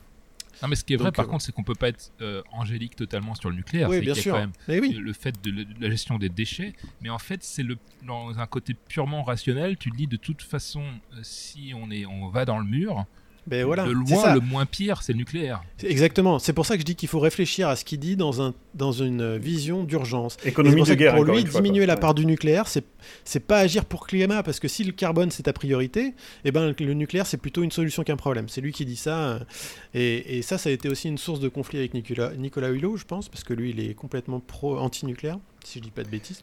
J'aimerais entendre l'argument en face. Qu'est-ce qu'on fait dans ces cas-là Mais- Parce qu'on va couvrir les terrains de, de, solaire et la nuit, on les stocke comment? Il faut faire des batteries. Mais quand tu entends les, les écologistes qui disent les batteries, c'est pas bon non plus. Je veux dire, c'est quoi l'argument contre le nucléaire aujourd'hui? ouais, mais Qui vaut la- qui tient la c'est- route, c'est pour ça que je dis c'est dogmatique. C'est dogmatique en fait. C'est on cherche même pas en fait là on n'est pas dans, dans le registre de la science ou de ou de la Hmm. compréhension du- d'une d'un- d'un- d'une équation sous contrainte. C'est que là on est dans du dogme. Alors forcément c'est difficile d'avoir des, des solutions quand, quand on part de là quoi. Bon après effectivement il faut aussi voir les des solutions globales. Euh, avoir un mix varié c'est aussi utile. Donc euh, toutes les, les sources d'énergie sont intéressantes. Donc le solaire, euh, l'éolien, bien sûr. Faut pas dire qu'on mais peut pas faut en pas faire. les annuler, bien sûr. Mais voilà, c'est aussi revoir notre vision du nucléaire dans le mix énergétique global Mm. et comment est-ce qu'il peut nous aider à affronter justement ces, ce- ce- ces rejets massifs de CO2 dans l'atmosphère qui sont notre premier problème. Ok, ok. Dernier élément, euh, il y a un élément aussi démographique. Donc il y a dans un entretien de, de 2019, en fait, il disait que, et il en reparle là pour euh, l'histoire du Covid, parce que clairement, dans la, notre gestion du Covid, finalement, on, on sauve euh, nos vieux et, et les gens fragiles. Et en fait, il disait Mhm. que tous les Je moyens qu'on venir. qu'on va dépenser pour faire vivre, par exemple, là, il parlait des vieux, pour faire vivre de vieilles personnes dans de très mauvaises Définis un conditions. vieux. Ouais, mais Toi, Je par dis- exemple, t'es vieux. non, mais tu, tu, Stavros. tu, tu vois ce qu'il veut dire il y, a des, il y a des gens, effectivement, sans euh, la partie médicale ou euh, sans euh, les, les progrès euh, qu'on a, qu'on a pu faire, ils ne vivraient pas. Et voire même, il y a des gens qu'on fait vivre et qui sont pas dans des bonnes conditions. Euh, Mais qu'est-ce qu'il propose non, mais il ne propose pas. Il, c'est- il dit pas qu'il faut les tuer. Mais il dit, il dit juste c'est autant de moyens qu'on va pas mettre à disposition des jeunes pour trouver leur place dans un monde de plus en plus contraint. Tu vois. On fait moins d'enfants aussi, c'est une option. hein. Ben ouais, après, ce qui veut dire, c'est que de toute façon, ça peut pas marcher avec euh, une population comme ça. De toute façon, ce qui va se passer, c'est que normalement, la planète, elle va faire des ajustements, quoi, sans notre aide. Et du coup, il va y avoir Ouais, des trucs terribles qui vont, du qui vont Covid, jouer. euh, Ouais, ouais. c'est... ça fait péter des trucs. Donc voilà, et euh, alors pour, pour un peu résumer tout ça, je pense à un truc qui est super intéressant à regarder, j'ai donné le lien euh, dans, on vous donnera le lien dans, dans- dans le podcast, c'est, euh, il a fait une conférence à Genève le 17 septembre dernier, Euh, donc c'était marrant parce que c'était à Genève devant en fait des, spécialistes ouais. de la finance euh, et des green bonds, parce qu'il y a tout, euh, il y a tout un, un pan de la finance qui travaille en fait sur cette histoire-là. s'intéresse à ça. ouais. Et Mm. euh, elle est super intéressante, ça dure deux heures, et en fait ça résume toute sa pensée, et, et c'est une approche qui est super rigolote parce que du coup c'est tout argumenté, il a des chiffres, il vous présente des graphes, il vous permet un peu de comprendre les enjeux, euh, donc c'est- c'est c'est vraiment intéressant. C'est vrai que c'est un bec Ah, captivant. À chaque fois que je suis tombé sur cool. vidéos, tu peux t'y perdre des Ouais. heures en fait. Ouais. Mm. Surtout pour des gens, je pense On comme nous, tous les liens. On, on a tendance à aimer la pensée rigoureuse et scientifique plutôt que le dogme, je pense. Ouais. Et euh, c'est vachement intéressant. Ok, parfait. Ben, on mettra tout ça dans le post euh, qui accompagnera ce podcast. Ah, j'ai une petite question quand euh, même. Euh, c'est pas super glorieux quand même. Il y a un peu de de- d'espoir dans ce qu'il dit parce que si on résume, les, Ouais, on, a, une bonne on a question. des Ouais, ouais, il y a de l'espoir. il y a des dogmatiques contre qui on ne peut pas faire grand chose. C'est-à-dire qu'on sait très bien qu'une fois que tu deviens complètement convaincu de manière irrationnelle, c'est super difficile de te faire sortir de cette zone-là. Les politiques, jamais ils, auront, ils seront capables d'être influencés par euh, les faits et la science. C'est-à-dire que bon, le, le pire étant Trump, mais en Europe, on n'est pas toujours forcément mieux, hein, puisque même en France, on est en train Bah, de. regarde les Allemands. le dire, hein. Regarde les Allemands qui Ouais, ont les arrêté Allemands, leur, ils ont leur annulé le centrale nucléaire nucléaire pour et qui passer en au fait charbon. euh, rejettent plein de CO2 Sérieux. à cause des centrales à charbon. C'est Bah ouais, complètement et idiot. alors- Enfin, ils ont fait l'inverse de ce qui était a une logique. formation scientifique et, euh, et c'est, je sais pas comment Mhm. elle est partie dans cette Ouais, mais elle direction-là. écoute le dogme, elle. Donc- Bah, le, le vote, Les le lobbies. dogme. Bah ouais, donc du Voilà. Les associations. coup, est-ce qu'il a, je sais que j'imagine que c'est impossible, mais est-ce qu'il a la clé magique pour. euh, pour- parce que lui, il- je pense que ce qui est bien, c'est comme tu dis, il est dans l'urgence, il essaye de nous secouer tous nous. Moi, j'ai fait une, un, un- un test en ligne qui est vachement intéressant, parce que je pense qu'on s'intéresse de plus en plus au green, sauf qu'on est peut-être les pires contributeurs de la planète, nous, parce qu'on on est des riches geeks avec plein de matos et c'est une catastrophe. Je regardais en France, euh, la consommation moyenne de CO2 est à, il me semble, 12 tonnes par personne. euh, et il fallait descendre à, à 4 pour pouvoir euh, respecter, je Oh, sais putain, pas quel ah ouais. accord et espérer, tu vois, comme Ouais. tu dis, éviter d'empirer la situation plutôt que de l'améliorer. En plus, c'est ça qui est terrible dans les prises Mm. de décision qu'on va faire. Moi, j'ai fait le calcul, j'étais à 24. Ouais. Donc, je me suis dit, Mm. l'effort qu'il me dem- faudrait faire pour moi, tu vois, maintenant j'en ai conscience, mais c'est c'est monstrueux, monstrueux en termes de changement d'habitude. Et même moi qui suis pourtant comme qui a bien envie que l'avenir de la planète soit meilleur, je sais que ça serait méga dur pour moi d'adapter totalement mon mode de vie, quoi. Bien sûr. C'est, je pense qu'on on est tous hein, dans cette réflexion-là. On, ah, effectivement, on est tous attachés à notre confort et tout, mais après, c'est, ça va être un choix à faire parce que si on le fait pas, de toute façon, ce sera pire. Le système le fera Ouais. pour nous. Ok, ben ça nous fait un bon, euh, une bonne transition pour le troisième sujet, Davrous, euh, afin que le, le podcast ne dure pas 20 ans. Euh, je te demanderai de le Le condenser. rapide. Exactement, s'il te plaît. Euh, donc, nous allons passer tout de suite à comment faire des web apps green. Disons alors c'est bon bang boom J'ai la solution Des tonnes de graines pour des hectares de plantation Faites fleurir les jardins Décorer les balcons Et expliquer à vos voisins que fumer vous coûte du pognon Ouais, et puis donc euh, merci, euh, ça me permet d'enchaîner sur ce que tu dis. Et en fait, j'ai une prise de conscience de, de ce que tu viens de décrire. Et je me dis, en tant que développeur, est-ce que nous, on peut pas agir euh, sur notre code Est-ce qu'on peut pas rendre les choses plus green aussi? Parce que soit je pense... Est-ce que ça a un vrai impact? Pardon? Est-ce que ça aura un vrai impact? Oui, ça peut avoir un impact. La question c'est, soit on décide que le seul moyen de s'en sortir, c'est d'être méga violent, comme dit Jean Covici, et je pense qu'il a raison.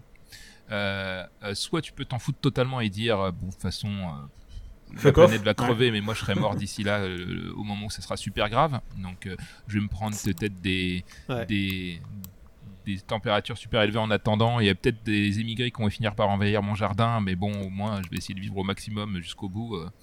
euh, voilà.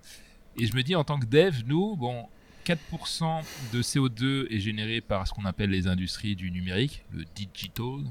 4% du CO2 mondial, c'est ça que tu dis Euh, il est en croissance régulière. Euh, il y a plein de débats sur la 5G, etc. Bon, ça c'est compliqué d'expliquer. Est-ce que c'est bien ou pas la 5G pour, euh, pour le green Globalement, oui. Sauf qu'en fait, toute nouvelle technologie qui amène une augmentation potentielle des usages euh, Ouais. l'entraîne forcément. C'est comme on est toujours dans cette logique du toujours plus, en fait, de manière plus. naturelle. C'est même si la 5G, c'est-à-dire que si on conservait nos usages actuels et qu'on passait en 5G, on réduirait nos, notre euh, consommation d'énergie. Mais comme on va pouvoir faire davantage de choses avec la 5G, bah, on va le faire, tout simplement.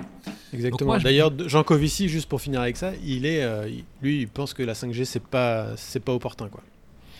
C'est pas le moment, quoi. Donc moi, je m'étais dit, je suis développeur web. euh, il y a trois composantes dans une, une application web. Là où je host mon code, euh, là où je l'héberge. Euh, et là, ça peut avoir une importance. Le transfert de données entre le serveur web et mon client. Donc là, je passe par une infrastructure réseau qui coûte de l'énergie aussi, mais sur laquelle j'ai moins d'impact euh, en tant que développeur. Et la partie cliente. Pour la partie euh, serveur, j'ai trouvé un site que vous devez peut-être connaître qui s'appelle electricitymap.org, euh, qui en gros en temps réel te donne, alors en Europe, l'intensité carbone par pays et tu vois les flux d'énergie de tel pays en train d'envoyer de l'électricité vers tel pays, etc. Nous, on est quasiment les plus green d'Europe euh, après la Norvège, parce qu'ils Ah ont beaucoup d'énergie renouvelable là-bas. Et puis comme tu parlais aussi de, de densité sur le, le, sol, eux, ils ont quand même des populations inférieures et c'est plus étalé. Euh, L'Allemagne, c'est dramatique de voir à chaque fois les, la Bah production. Quoi. Et donc, du coup, tu peux dire en tant que développeur web, si je vise des clients européens, vaut mieux stocker mes données et mon serveur en France parce qu'il sera alimenté par de l'énergie nucléaire qui est fortement décarbonée. Euh, donc, déjà, on peut avoir un choix immédiat sur euh, le côté green de son serveur. Mais bon, je voulais passer plus de temps sur le côté client, moi, puisque bon, euh, avec David, on aime bien euh, faire travailler les, les processeurs, que ce soit les CPU ou les GPU. Locaux. On est sur la boucle locale, nous. Ouais. tu vois. Et donc on est plutôt client. Euh, et donc je me suis dit, bon, les web apps, c'est 60% de la consommation euh, euh, des gens sur leur PC. C'est-à-dire que les gens passent énormément de temps dans le navigateur, jusqu'à 60% de leur temps dans le navigateur. Sur le smartphone, c'est inférieur parce qu'on passe quasiment tout notre temps dans les, applications natives qui peuvent avoir des web views du, ou de des affichages web, mais c'est plus rare. Mais c'est de plus en plus populaire quand même, malgré tout. Et je me suis dit, bon, euh, voyons voir sur quoi se tourne une application web et quels sont les usual suspects? Donc, dans la machine, quelles sont les, les, les, les sources d'énergie principales. Donc, j'ai pensé, moi, au démarrage, que j'ai commencé à faire mes recherches, je fais, bon, bah, il y a le CPU, obligé, lui, il doit bien se faire plaisir. De plus en plus le GPU, puisque La carte on est graphique, en train bah de, oui. de stoller, en fait, d'arrêter avec la loi de Moore la, la, la puissance des CPU, on est en train de balancer plein de choses sur le GPU tant qu'on peut. Et les GPU sont de plus en plus puissants et consomment de plus en plus d'énergie. La stack réseau, les sensors et l'écran. Voilà. Donc, D'après vous, quels sont les plus gros méchants dans ces... Allez, moi je dis l'écran. L'écran. Et ouais, on va y arriver. L'écran de très loin. Eh, t'as vu ça Et En plus, il n'y avait pas de notes, donc on l'a deviné vraiment pour de vrai. Quoi. Donc, euh, sur un, P- un PC, le un site web sans interface graphique, comme ça on n'utilise pas l'écran. Ouais, peut-être que c'est euh, une autre façon de revenir. Par contre, non, par contre, en fait, je travaille sur le sujet avec Pierre Lagarde, qui, qui, qui a fait un groupe de travail aussi chez Microsoft. On n'est pas trop mauvais sur le green chez Microsoft. hein. On a annoncé le fait qu'on voulait avoir euh, euh, Ouais. une empreinte carbone négative d'ici, je sais plus, 2035 ou 40, 2050, non? 2050, Ouais. je sais plus. Ah, bah. Je sais plus, enfin, Ouais, peut-être. Enfin, on bientôt. travaille pas mal là-dessus. Euh, et vaut mieux, en fait, j'ai eu une prise de conscience, c'est que des fois, moi, le matin, j'allume ma télé de débile 77 pouces OLED pour regarder des vidéos YouTube, le temps que je démarre, je boot, en fait. Vaut mieux la regarder sur son smartphone que sur un écran de 77 pouces. Euh, parce que finalement, c'est vrai qu'on s'en fout un peu de la qualité euh, de, de tous ces influenceurs, euh, sauf si tu regardes vraiment un truc sur de voyage ou quoi que ce soit. Mais l'énergie consommée par mon écran, il est débile pour, pour recevoir la même information, quoi. Donc déjà, il y, a- un changement d'habitude à avoir en tant qu'utilisateur du web, en fait, c'est de, de se poser la question, est-ce que je suis en train d'utiliser le périphérique le plus efficace pour ça en termes d'énergie? Et ensuite, oui, si j'ai envie de me faire plaisir et de jouer euh, sur ma console, etc., oui, il faut pas non plus se limiter totalement, mais euh, ça m'a fait poser des questions. Le processeur sur PC, ça varie de 55 euh, watts à peu près à 150 watts en fonction du type de processeur, sans forcément l'overclocker. hein. Si vous l'overclockez, ça s'envole l'énergie. Donc c'est effectivement le plus gros, un des plus gros méchants. La carte mère, ça consomme entre 25 et 40 watts sur une carte mère, on va dire, de base, de pauvre. Euh, ça inclut les ports USB, SATA, le réseau, etc. Les cartes mères que nous on s'achète en mode con, euh, qu'on appelle high-end, ça monte jusqu'à 80 watts, juste la carte mère. Donc déjà, C'est énorme euh, en fait, hein. j'aurais pas ouais, cru autant. c'est bah oui parce que je pense qu'il y a plus de composants, tu sais, pour je sais pas quelles sont les raisons, mais déjà on voit que à nouveau plus t'es riche, plus tu vas consommer d'énergie. tu Ouais, vois, bah, de même toute si façon, t'en ça va avec, conscience. C'est, euh, tu regardes toutes les, toutes les courbes, toutes les études, c'est euh, ta, ta consommation de, et ta, ton rejet de CO2 varie proportionnellement avec tes revenus. Et ensuite, Ah ouais, ben, la. RAM, je m'étais posé la question est-ce que si mon application consomme plus de mémoire, est-ce qu'elle va consommer plus d'énergie? Euh, Alors ça c'est intéressant. La, la RAM, donc la DDR3 par exemple, euh, ça consomme de 2 à 3 watts, quelle que soit la quantité de mémoire que tu as. C'est-à-dire que si tu as deux barrettes de 8 Go, c'est la même chose que si tu as deux barrettes de 32 par exemple, en termes de consommation d'énergie. Ah, c'est intéressant ça. Ouais. Ça, c'est cool ça. Donc ça veut dire que, bon, on sait tous que pour faire une application efficace malgré tout, il faut pas être un gros goret de la mémoire, hein, parce que de toute façon, sinon tu vas avoir des side effects, tu vas commencer à swapper ou des trucs comme ça sur le disque, et donc peut-être que tu vas consommer de l'énergie. Mais bon, c'est pas là où il faut concentrer ton effort. La carte graphique sur PC, cauchemar, euh, ça passe de 25 watts euh, sur la plus petite à 350 watts, donc les dernières euh, RTX. Ah, mais ouais. Ah ouais. Puis là, les dernières, elles envoient du gros, quoi. ouais. sans les overclocker, parce que là, ils commencent à les overclocker, et là, tu dépasses les 400-500 watts, quoi. Donc, c'est joli, c'est sympathique. Sachant que les jeux, en général, leur objectif, c'est d'exploiter 100% de la carte graphique. Donc, c'est pas genre, j'ai un truc qui peut monter jusqu'à 350 watts et je vais utiliser que 10% du GPU, c'est non. non, je veux utiliser le plein potentiel du GPU. Le disque, les disques, ça consomme pas beaucoup. Un SSD, c'est de 0,6 watts à 2,8. Euh, les disques durs magnétiques un peu plus, mais franchement, euh, c'est pas le truc le plus. euh, Les, Ah bon? Même quand ils font tourner le- les trucs, moi, je me serais dit qu'en bah, faisant tourner un disque plateaux. 2 pouces et demi, ça monte jusqu'à 3 watts, par exemple. Un disque 3 pouces et demi, ça monte jusqu'à 9 watts. Ça consomme 3 fois plus d'énergie. D'accord. 9 watts par rapport à la carte graphique dont on vient de parler ou Oui, bien sûr, bien sûr. 350. C'est toujours intéressant de grappiller, hein, faut, il faut, mais euh, de la même manière que Jean Covici essaie de viser les trucs qui ont le plus d'impact, je pense que si tu essaies de, de, de travailler ton code sur ce qui a le plus d'impact, c'est pas forcément le disque qui va être le plus emmerdant. Les écrans, alors là, euh, que ce soit sur smartphone ou PC, c'est là où ça s'envole, l'énergie, et malheureusement, on a peu d'action là-dessus. Mal- malgré tout, j'ai cherché sur smartphone, bon, les, accé- les, les sensors, ça consomme rien. Ce qui va consommer le plus, ça va être la stack réseau, le cellulaire ou le Wi-Fi. Alors, ce qui est marrant, c'est que le Wi-Fi peut consommer plus d'énergie en pic que le cellulaire, mais ça ne veut pas dire pour autant que c'est moins efficace, parce que par exemple, tu vas télécharger plus vite l'information sur, Ah oui, bien sûr. sur une période Mm. inférieure, et donc sur le, le total d'énergie, tu vas être meilleur en Wi-Fi que sur le, euh, le Ouais. cellulaire. Euh, Par contre, bah, de manière instantanée, tu vas consommer plus d'énergie sur le wattmètre. Donc euh, ça, c'était intéressant dans mes recherches. Là, tu dis Wi-Fi versus cellulaire, mais est-ce que tu as aussi Wi-Fi versus câble? Est-ce que le câble réseau est une meilleure idée que le Wi-Fi, par exemple? Alors ça, j'ai pas les mesures sur un PC. je- Intuitivement, j'aurais tendance à dire que oui, tu consommes moins d'énergie sur un Ouais, câble. je pense aussi, mais je, je saurais pas le dire parce que j'ai pas regardé les, j'ai pas trouvé d'études là-dessus. Mais c'est une bonne question. Et sur un smartphone, j'ai un graphique euh, sous les yeux qui montre qu'en gros que CPU, GPU, cell, ce sont les trois principaux. Derrière, juste à côté, il y a le LCD en lui-même, qui est quasiment du même niveau du CPU, donc tu te dis, bon, ça va. Sauf qu'en fait, c'est sans prendre en compte le rétroéclairage, qui lui Ouais. consomme, mais peut-être 5-6 fois plus que le CPU à lui-même. Et le problème du rétroéclairage sur les LCD, c'est qu'il est tout le temps allumé. C'est que même si tu affiches du noir ou du blanc, tu as une légère variation d'énergie, mais c'est très faible. Ce qui n'est pas le cas sur les écrans OLED qui sont euh, auto-émissifs. Donc en fait, euh, et alors là j'ai découvert un truc rigolo, donc un peu de physique quantique, puisqu'en plus David maintenant nous fait Ah l'explication de quantique par le code euh, récemment. J'ai découvert en faisant mes recherches que la lumière bleue consommait plus d'énergie que la lumière verte ou la rouge.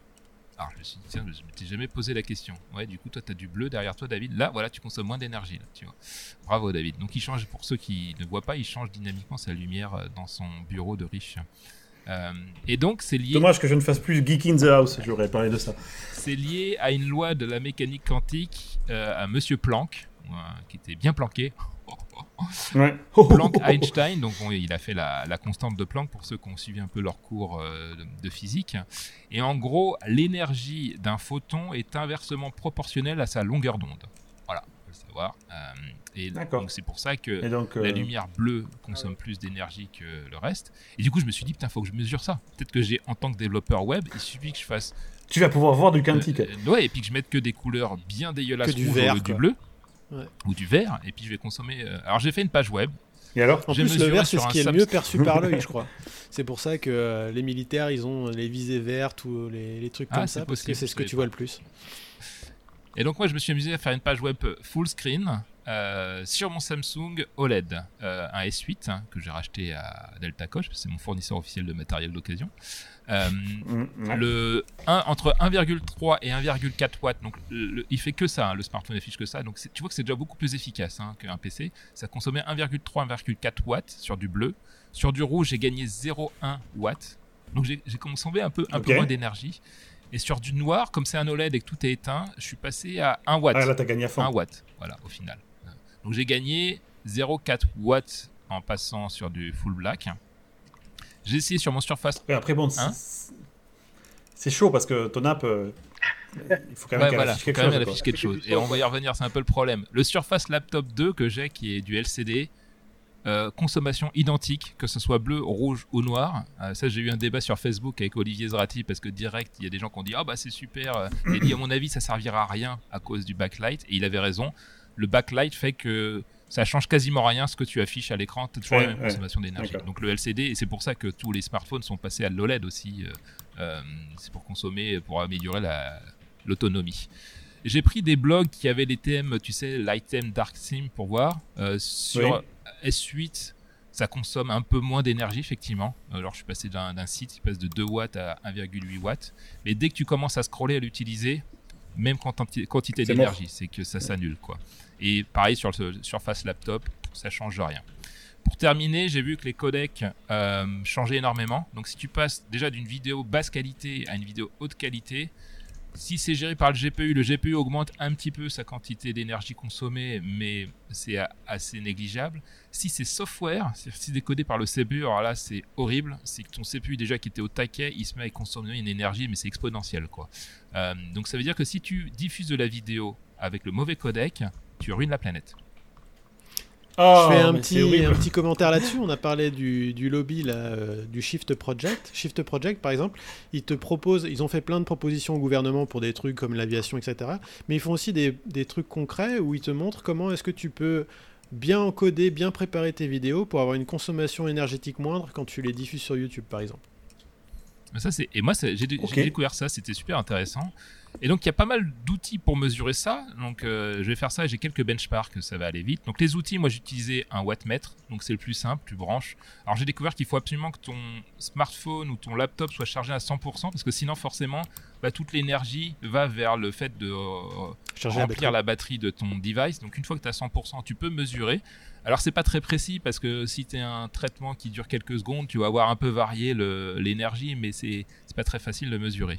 Donc sinon vous avez le Task Manager, bah, dedans vous avez l'utilisation du CPU, du GPU maintenant, et même maintenant les dernières versions de Windows, vous voyez le Ouais, Power, Power Usage. Usage avec le- la tendance même. Euh, donc Ouais. c'est pas mal. Et moi, comme je fais des web apps, bah, du coup, je regarde l'onglet de Edge actuellement ouvert pour voir ce qu'il consomme.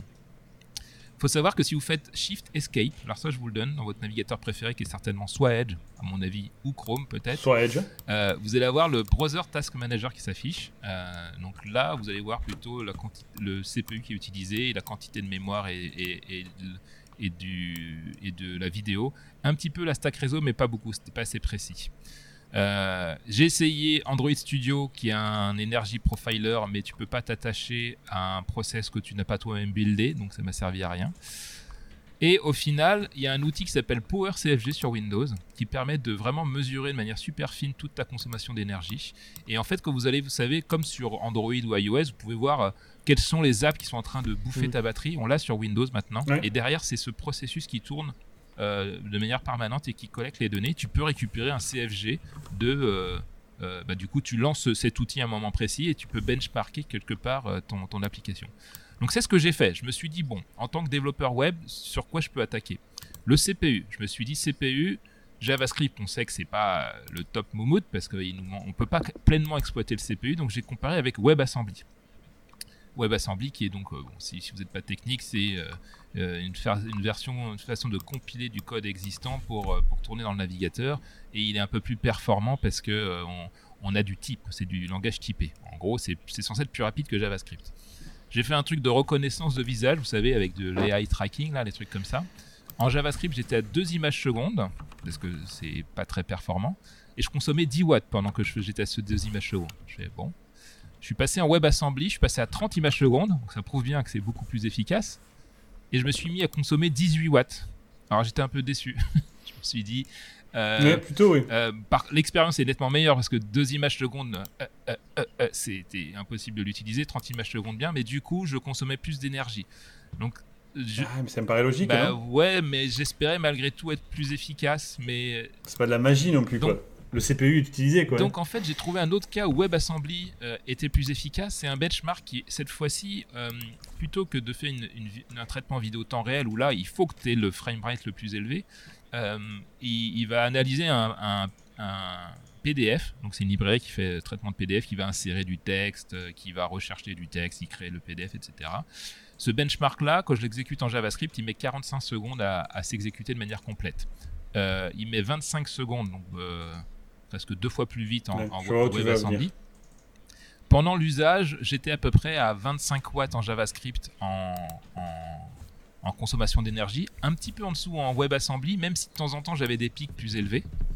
Euh, et au final, c'est PowerCFG qui m'a aidé, c'est que j'ai consommé 484 joules en JavaScript et 382 en WebAssembly. Donc on revient à ce que je disais tout à l'heure, c'est c'est pas parce que tu consommes plus à un moment donné, euh, ce qui compte c'est l'efficacité globale de, de ton traitement. Donc WebAssembly peut être euh, une solution euh, pratique. Ouais, Puis c'est hyper compliqué à, à mesurer parce que ouais imagine, dire. T'as un JIT euh, pour compiler le code, donc est-ce que le JIT il était pas en mode. euh, toi, il a, il, il, il- il a, il plusieurs modes quoi. Est-ce qu'il était super pas en mode de- optimisation maximale euh, donc bon. de trouver l'environnement le plus neutre possible pour mesurer ton efficacité, c'est- t'as raison, c'est assez compliqué. Donc après, j'ai voulu faire dans les études, Et au final, on le fera pas.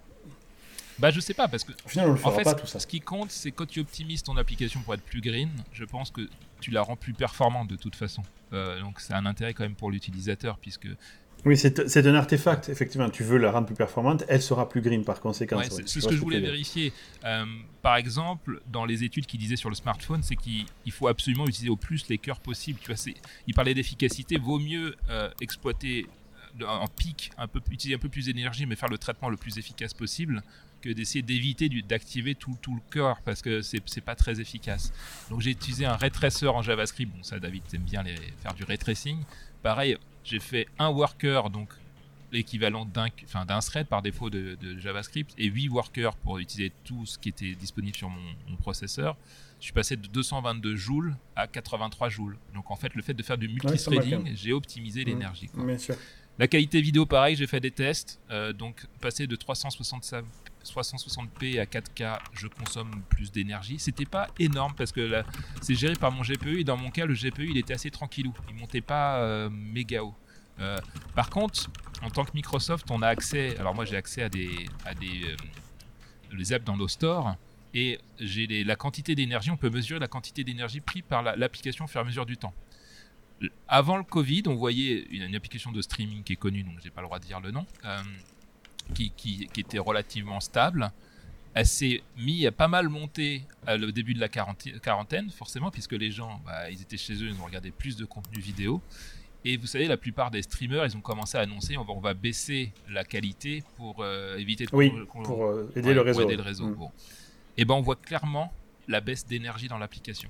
Donc ça veut dire clairement que si tu affiches du contenu 4K chez toi, tu consommes plus d'énergie euh, au final sur le client. hein. Et je parle même Ouais. pas de l'infrastructure réseau et Mm. du serveur, puisque donc voilà, donc euh, dans les derniers tests que j'ai fait, c'est essayer d'utiliser le service worker. Donc pour ceux qui font du web, ça permet d'avoir un cache offline. Donc ça va limiter les requêtes réseau. Euh, Réseau. et là, sûr. dans un cas, j'ai j'ai réussi à baisser de 12% l'énergie que je consommais euh, grâce à l'utilisation du service worker parce que j'utilisais moins la stack réseau. Et du coup, rien que côté client, ça veut dire qu'aussi j'économise de l'énergie sur l'infrastructure réseau et sur le, le serveur lui-même. Donc la- ma conclusion, c'est que c'est possible de trouver des endroits où tu peux, euh, sous un prisme d'analyse pour la planète, parce que le fait de ne pas utiliser le réseau, dans mon cas, va améliorer à nouveau la performance de mon, de mon application. Oui, encore une fois, tout est lié. Ton application ira mieux aussi, quoi. C'est plutôt positif. Mais je voulais parler aux développeurs qui nous écoutent. On peut avoir une sensibilité green, euh, c'est-à-dire revoir la performance sous ce côté-là, si on veut être davantage motivé. Parce que souvent, bon, bah, pendant longtemps, on a parlé longtemps, on était dépendant de l'amélioration de performance. On se dit, je m'en fous d'améliorer mon code. Dans 18 mois, j'ai la nouvelle puce Intel qui va être deux fois plus rapide, donc ça se verra pas. Euh, là, on arrive à. Il faut se poser sérieusement la question, puisque même si c'est que 4%, ils annoncent que ça va, ça va augmenter de plus en plus euh, dans les prochaines années. oui, donc, mais euh, c'est logique. Et on doit tous logique. faire. La 5G, tout ça, va, va, va rajouter à tout ça, Et effectivement. on, a aussi, tous, quoi. à- on doit tous faire notre part, je pense. Et même si c'est un- une petite part, j'ose espérer, tu vois, j'essaie d'être un peu optimiste, que ça Mm. peut aider euh, la cause malgré tout. Merci de cet espoir et de cette lumière dans la nuit, Davrous, c'était magnifique. On va rapidement passer aux recommandations, les amigos. Merci beaucoup et je vais passer la parole à Multa.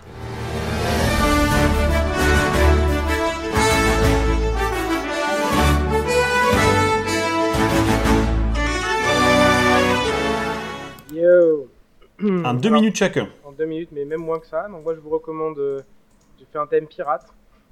C'est des vieux trucs encore, mais je m'en fous, je les ai découverts maintenant, donc je vous en parle maintenant. Je vous recommande euh, la série Black Sails, sur, euh, elle est dispo sur Amazon Prime ou Stars, ou je sais plus très quoi euh, ici, je sais pas trop en France. Euh, c'est une série de pirates euh, en 4 saisons qui est terminée déjà, qui est euh, vraiment sympa. Et le jeu Sea of Thieves, Ah, euh, yes. auquel yes. j'avais pas joué à la sortie, et en fait j'ai joué récemment là, et c'est super sympa. Franchement, euh, Là, c'est cool. quand C'est tu, cool. Ah ouais. tu navigues Ouais, ton bateau avec tes trucs et tout, c'est vraiment, vraiment, vraiment, vraiment cool. Je recommande C'est ça. forcément et en bien ligne, sûr, c'est mon- ça C'est forcément en Oui, ligne. Et d'ailleurs, quand tu Multiplayer, joues, t'es forcément, même plusieurs. si tu joues tout seul, t'es forcément. Euh... Déjà, c'est super Dans cool un de groupe, ouais. naviguer ton bateau, Mm. mais t'es forcément avec d'autres euh, d'autres joueurs. Et puis, je vous recommande aussi mon dernier morceau, Ghost. Ah, bien, ouais. je- Mais évidemment. promotion, c'est ça. C'est pour ça que tu viens à la conférence.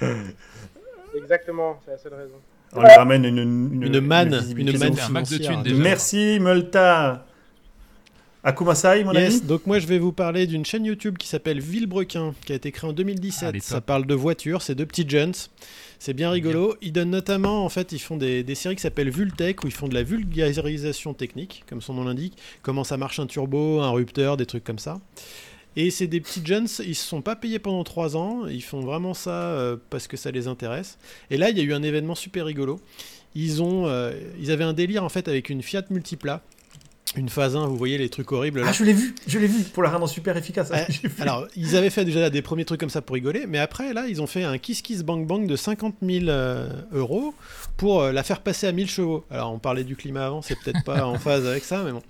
C'est vraiment en Ouais, mais c'est Tu parfait. C'est il parfait. part tout seul, non? Et alors, ce qui est rigolo, c'est que le premier jour où ils ont fait le Kiss Kiss Bang Bang, ils ont dépassé les 120 000 euros, et là, ils sont à un demi-million d'euros.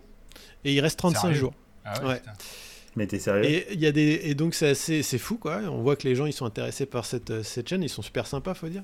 Et ce qui est rigolo là-dedans, c'est qu'ils ont plein de contreparties. Alors il y a des contreparties pourries, des casquettes. Vous savez quand il y a des trucs où vous participez, vous avez toujours un pins ou je sais pas quoi, euh, Ouais. suivant la Ouais, somme. ouais. Et là ils ont, euh, ce qui m'a fait marrer, c'est qu'ils ont un pack haters parce que bon il y a toujours des gens qui sont tout le temps en train de dire des trucs.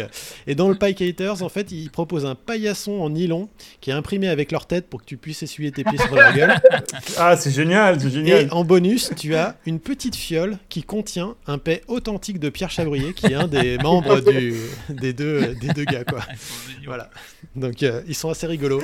Je- C'est pour ça, c'est- on se marre bien à regarder leur- leurs émissions, c'est c'est marrant. Est-ce que c'est pas. Après, c'est vraiment pas green. C'est vraiment pas Non, green. c'est pas eux qui bossaient Il y en a un qui bossait pour euh, un, un- un fournisseur automobile, genre Ouais. Bosch ou un truc comme ça, C'est ça. et qui les faisait dans le garage au démarrage et il s'est fait Oui. virer à cause de ça. Ouais, c'est lui. Exactement, c'est lui, c'est pas Pierre Chabrier, c'est l'autre, c'est il est, il est assez petit d'ailleurs, il est marrant. Il a fait une vidéo là-dessus, fait- j'ai regardé, ça m'a fait trop marrer. C'est vraiment des gros blaireaux, les mecs. Si tu vois vraiment, vraiment trop des- les- le gros tocard qui s'est planté, il comprenait pas ce qu'il faisait. Ouais. Ils sont excellents, hein, ils sont sympas, hein, mais euh, ouais, effectivement, il s'est fait virer à cause de ça parce qu'il faisait des vidéos euh, pour sa chaîne comme ça en rigolant, bah, mais dans les, dans les locaux de, de sa boîte. Alors qu'il avait eu l'accord. Alors il avait eu l'accord de les faire, quoi. Oui, oui, c'est c'est un truc pas possible. vraiment. Voilà. C'est pour ça, faut aller voir la chaîne, c'est bien Ok. marrant. Ok, merci beaucoup. Et moi, je vais conclure. Je vais faire une Ah, non-recommandation. le droit je, vais vous faire faire de sauver. Je vais vous faire gagner. euh. Non, c'est vrai, excuse-moi. C'est la Pardon, deuxième fois que ça arrive. Je Davros, crois que tu me l'as déjà fait la dernière fois. T'as t'as parlé pendant 5 heures avant, c'est pour ça. Vas-y, good. je t'en prie. Ah, tu veux conclure Tu veux conclure Euh, Moi, je vais faire deux recommandations. Une euh, qui va énerver les gens en Europe. J'ai reçu un, un- Ah, mais je sais pourquoi je t'ai pas vu. Parce que je suis le OneNote. T'es pas dans le fucking OneNote. Du coup, t'avais pas de recommandation. C'est pour t'obliger à être Voilà, agile. À ton ça. âge, c'est important de faire un petit peu de gymnastique intellectuelle. Mm. Et donc, il y a Le le, un petit le. Surface Ouais. Duo. J'ai reçu un Surface Duo pour développer dessus. Et je sais que David, t'en as eu un brièvement. Euh, moi, j'adore le form factor et euh, l'utilisation du, du- du device, euh, qui est très différent d'un smartphone. Donc, je comprends que c'est un peu une rupture et peut-être que ce serait compliqué en termes d'adoption parce que c'est. Je sens en utilisation différente d'un smartphone, mais c'est super agréable pour remplacer par contre. euh, quand tu as envie de bosser un peu le soir ou de te balader dans la maison plutôt que d'avoir une tablette ou un laptop, c'est nettement plus agréable, je trouve, comme device parce qu'il est transportable. Donc moi j'ai vraiment bien kiffé. Et la deuxième recommandation, euh, je sais pas si vous l'allez faire, mais euh, j'ai commencé, euh, alors j'ai regardé euh, Umbrella Academy, donc effectivement j'ai bien aimé. Mhm. Même si je suis toujours pas méga fan du truc, mais j'ai passé un, un bon moment. Et là je regarde euh, The Boy saison 2 qui est euh, Ah, pareil, yes à regarder. The Pourtant, Boys, c'est excellent. super gore, c'est tout ce que j'aime pas normalement, c'est euh, immoral à soi et tout, mais ça fait tellement de bien de voir des Américains qui sont capables de s'autocritiquer que ça me donne de C'est l'espoir, vrai. Mm, de me c'est dire vrai. que putain ils sont, capa- ils sont C'est capables de ça aussi. au- faut arrêter de penser qu'il y a que des connards qui, qui votent Trump. euh, Non, il y a, d'autres. Américains qui sont brillants et, et ça en fait partie. euh, The Boys. Les acteurs sont exceptionnels. Ouais. Je veux dire, le, protecteur, moi, moi, je, je suis fou je de peux lui. faire Quoi. des cauchemars avec le protecteur. hein, Il est, Mm. C'est qui, euh, C'est qui le protecteur? Parce que moi je le regarde en anglais, c'est Homelander Homelander. Ah. En anglais, c'est Homelander. Ouais, Mon fils m'a fait la même chose la dernière fois que j'étais avec lui. Il m'a dit euh, Protecteur, c'est qui Ah, ta gueule, c'est bon. Tu regardes en VO, tu fais le malin. Ok, et donc pour conclure, moi je vais vous faire une non-recommandation et je vais vous faire euh, gagner beaucoup de temps. Sur Netflix, il y a une série de science-fiction qui s'appelle Away. Ok, et en fait, je l'ai regardé parce que j'avais regardé avant la série Mars en deux saisons, qui est une série scientifique avec des, gens de la NASA et puis ils intercalent dans les, dans les épisodes des vrais interviews. Ça repart Et l'objectif, c'était de dire- non? Ouais, à Mars, ça repart, exactement. Et du coup, ils avaient. euh, le- le- la prémisse, c'était comment on fait pour aller sur Mars, comment l'humanité va faire pour y aller, survivre, etc. sur place. Bon, c'est toujours mon gros dada actuel. Du coup, je vois la série télé Away arriver, et en fait, le, psy- pitch, c'est on va suivre une équipe euh, internationale qui va aller pour la première fois sur Mars. Tu vois. Et c'est pas dans si longtemps que ça, hein, la NASA estime que ça serait d'ici à 2030. C'est la pire merde que l'humanité entière a jamais Carrément, créée. quoi. Ok? C'est nul à chier du sang par toutes les quoi. c'est pendant 8, non, pendant 10 épisodes, des gros mauvais d'acteurs. regardé? qui Comment t'as fait pour se regarder pigno- Ben oui, mais je me suis dit, c'est t'es pas un peu possible. B- Ça peut T'es un peu. BDSM, toi, non? T'aimes bien te mettre des boules dans la Ouais, bouche je suis un peu et te- BDSM, et puis Ouais. j'ai- c'est ça. Ben, c'est l'équivalent de se fourrer un truc en, en rouille dans le cul, quoi, pendant 10, 10 saisons. Donc si les gens n'ont jamais vécu cette expérience merveilleuse d'avoir un truc en rouille dans le cul, ils peuvent regarder juste 10 saisons sur Netflix et ça donne... Et oui, et t'as pas, t'as pas besoin de souffrir physiquement. Non, mais pour vous donner un pitch rapido, en fait, l'équipe internationale, ils passent leur temps à chialer sur les gens qu'ils ont laissés sur Terre. On a compris, c'est dur, ils vont partir pendant 18 mois, on ne sait pas s'ils vont revenir. Il n'y a rien d'intéressant. Les acteurs sont mauvais, ils sont capables de passer un épisode entier à propos de la nana qui, peut-être, elle, elle s'est pas bien occupée de ses gosses. Et on s'en branle, on s'en fout qu'elle ait bouffé ses gosses ou pas, c'est pas le sujet. C'est parce que toi, Le t'es pas c'est intéressé par l'aspect sociologique, toi, t'es intéressé par l'aspect technique et la Mais c'est révolution. même du pas sociologique, c'est- c'est- c'est c'est le pire que peut créer l'humanité, que peuvent créer les Américains en termes de, de, de- de miel, tu vois. C'est tartiné de miel Boy, au C'est plafond. C'est nul. Non mais il n'y a même pas une histoire en fait, c'est nul. T'as quatre connards, ils veulent aller sur Mars et on passe notre vie à comprendre pourquoi ce sont des, des humains en fait qui vont pleurer parce que leurs enfants sont restés sur Terre. Sérieux quoi. Quelque part, j'ai envie d'un peu de regarder. voilà. Tu m'as quand même donné envie de regarder un petit peu malgré tout, parce que moi j'aime bien me mettre des trucs rouillés dans le cul déjà d'une part, donc et ça fait longtemps que j'ai pas fait. Mais si t'as vraiment envie d'avoir une expérience à chier pendant 10 épisodes, c'est le top. Voilà. Donc en cas, en cas de, de Voilà. problème digestif ou de constipation, euh ouais, pour nos auditeurs. Ah oui. Ah oui, non, mais ça, euh, ouais, franchement, euh, tu en- tu en fais un petit peu tous les soirs, je pense que tu as un transit intestinal nickel, honnêtement.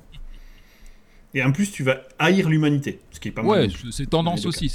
Vu qu'on va devoir se battre vis-à-vis des, euh, des- des- de l'immigration climatique, autant se préparer à haïr Mm, tout le monde pour euh, buter Ouais. de manière euh, Voilà. rapide le, le- le moindre enfant qui se pointerait. quoi. Ah, c'est ça, c'est ça. Non, mais si vraiment tu as envie. Donc il y a quand même un intérêt, il y a quand même un intérêt pédagogique, rappelons quand même.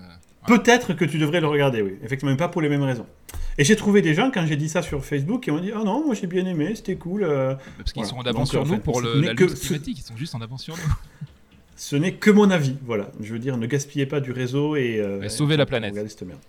Et ça va conclure notre 28e épisode. Merci messieurs, je pense qu'on a battu un record de longueur, donc c'était un sujet qui était... On avait des sujets denses. C'est ça. Merci à On tous. se retrouve dans À un bientôt. mois.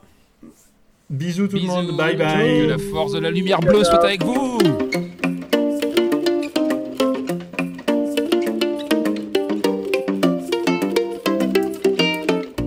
Ah, j'ai obligé, je vous ai pas fait un bisou, bye.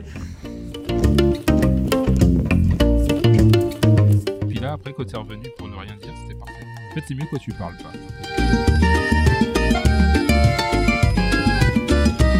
Allez, chaud les kikis.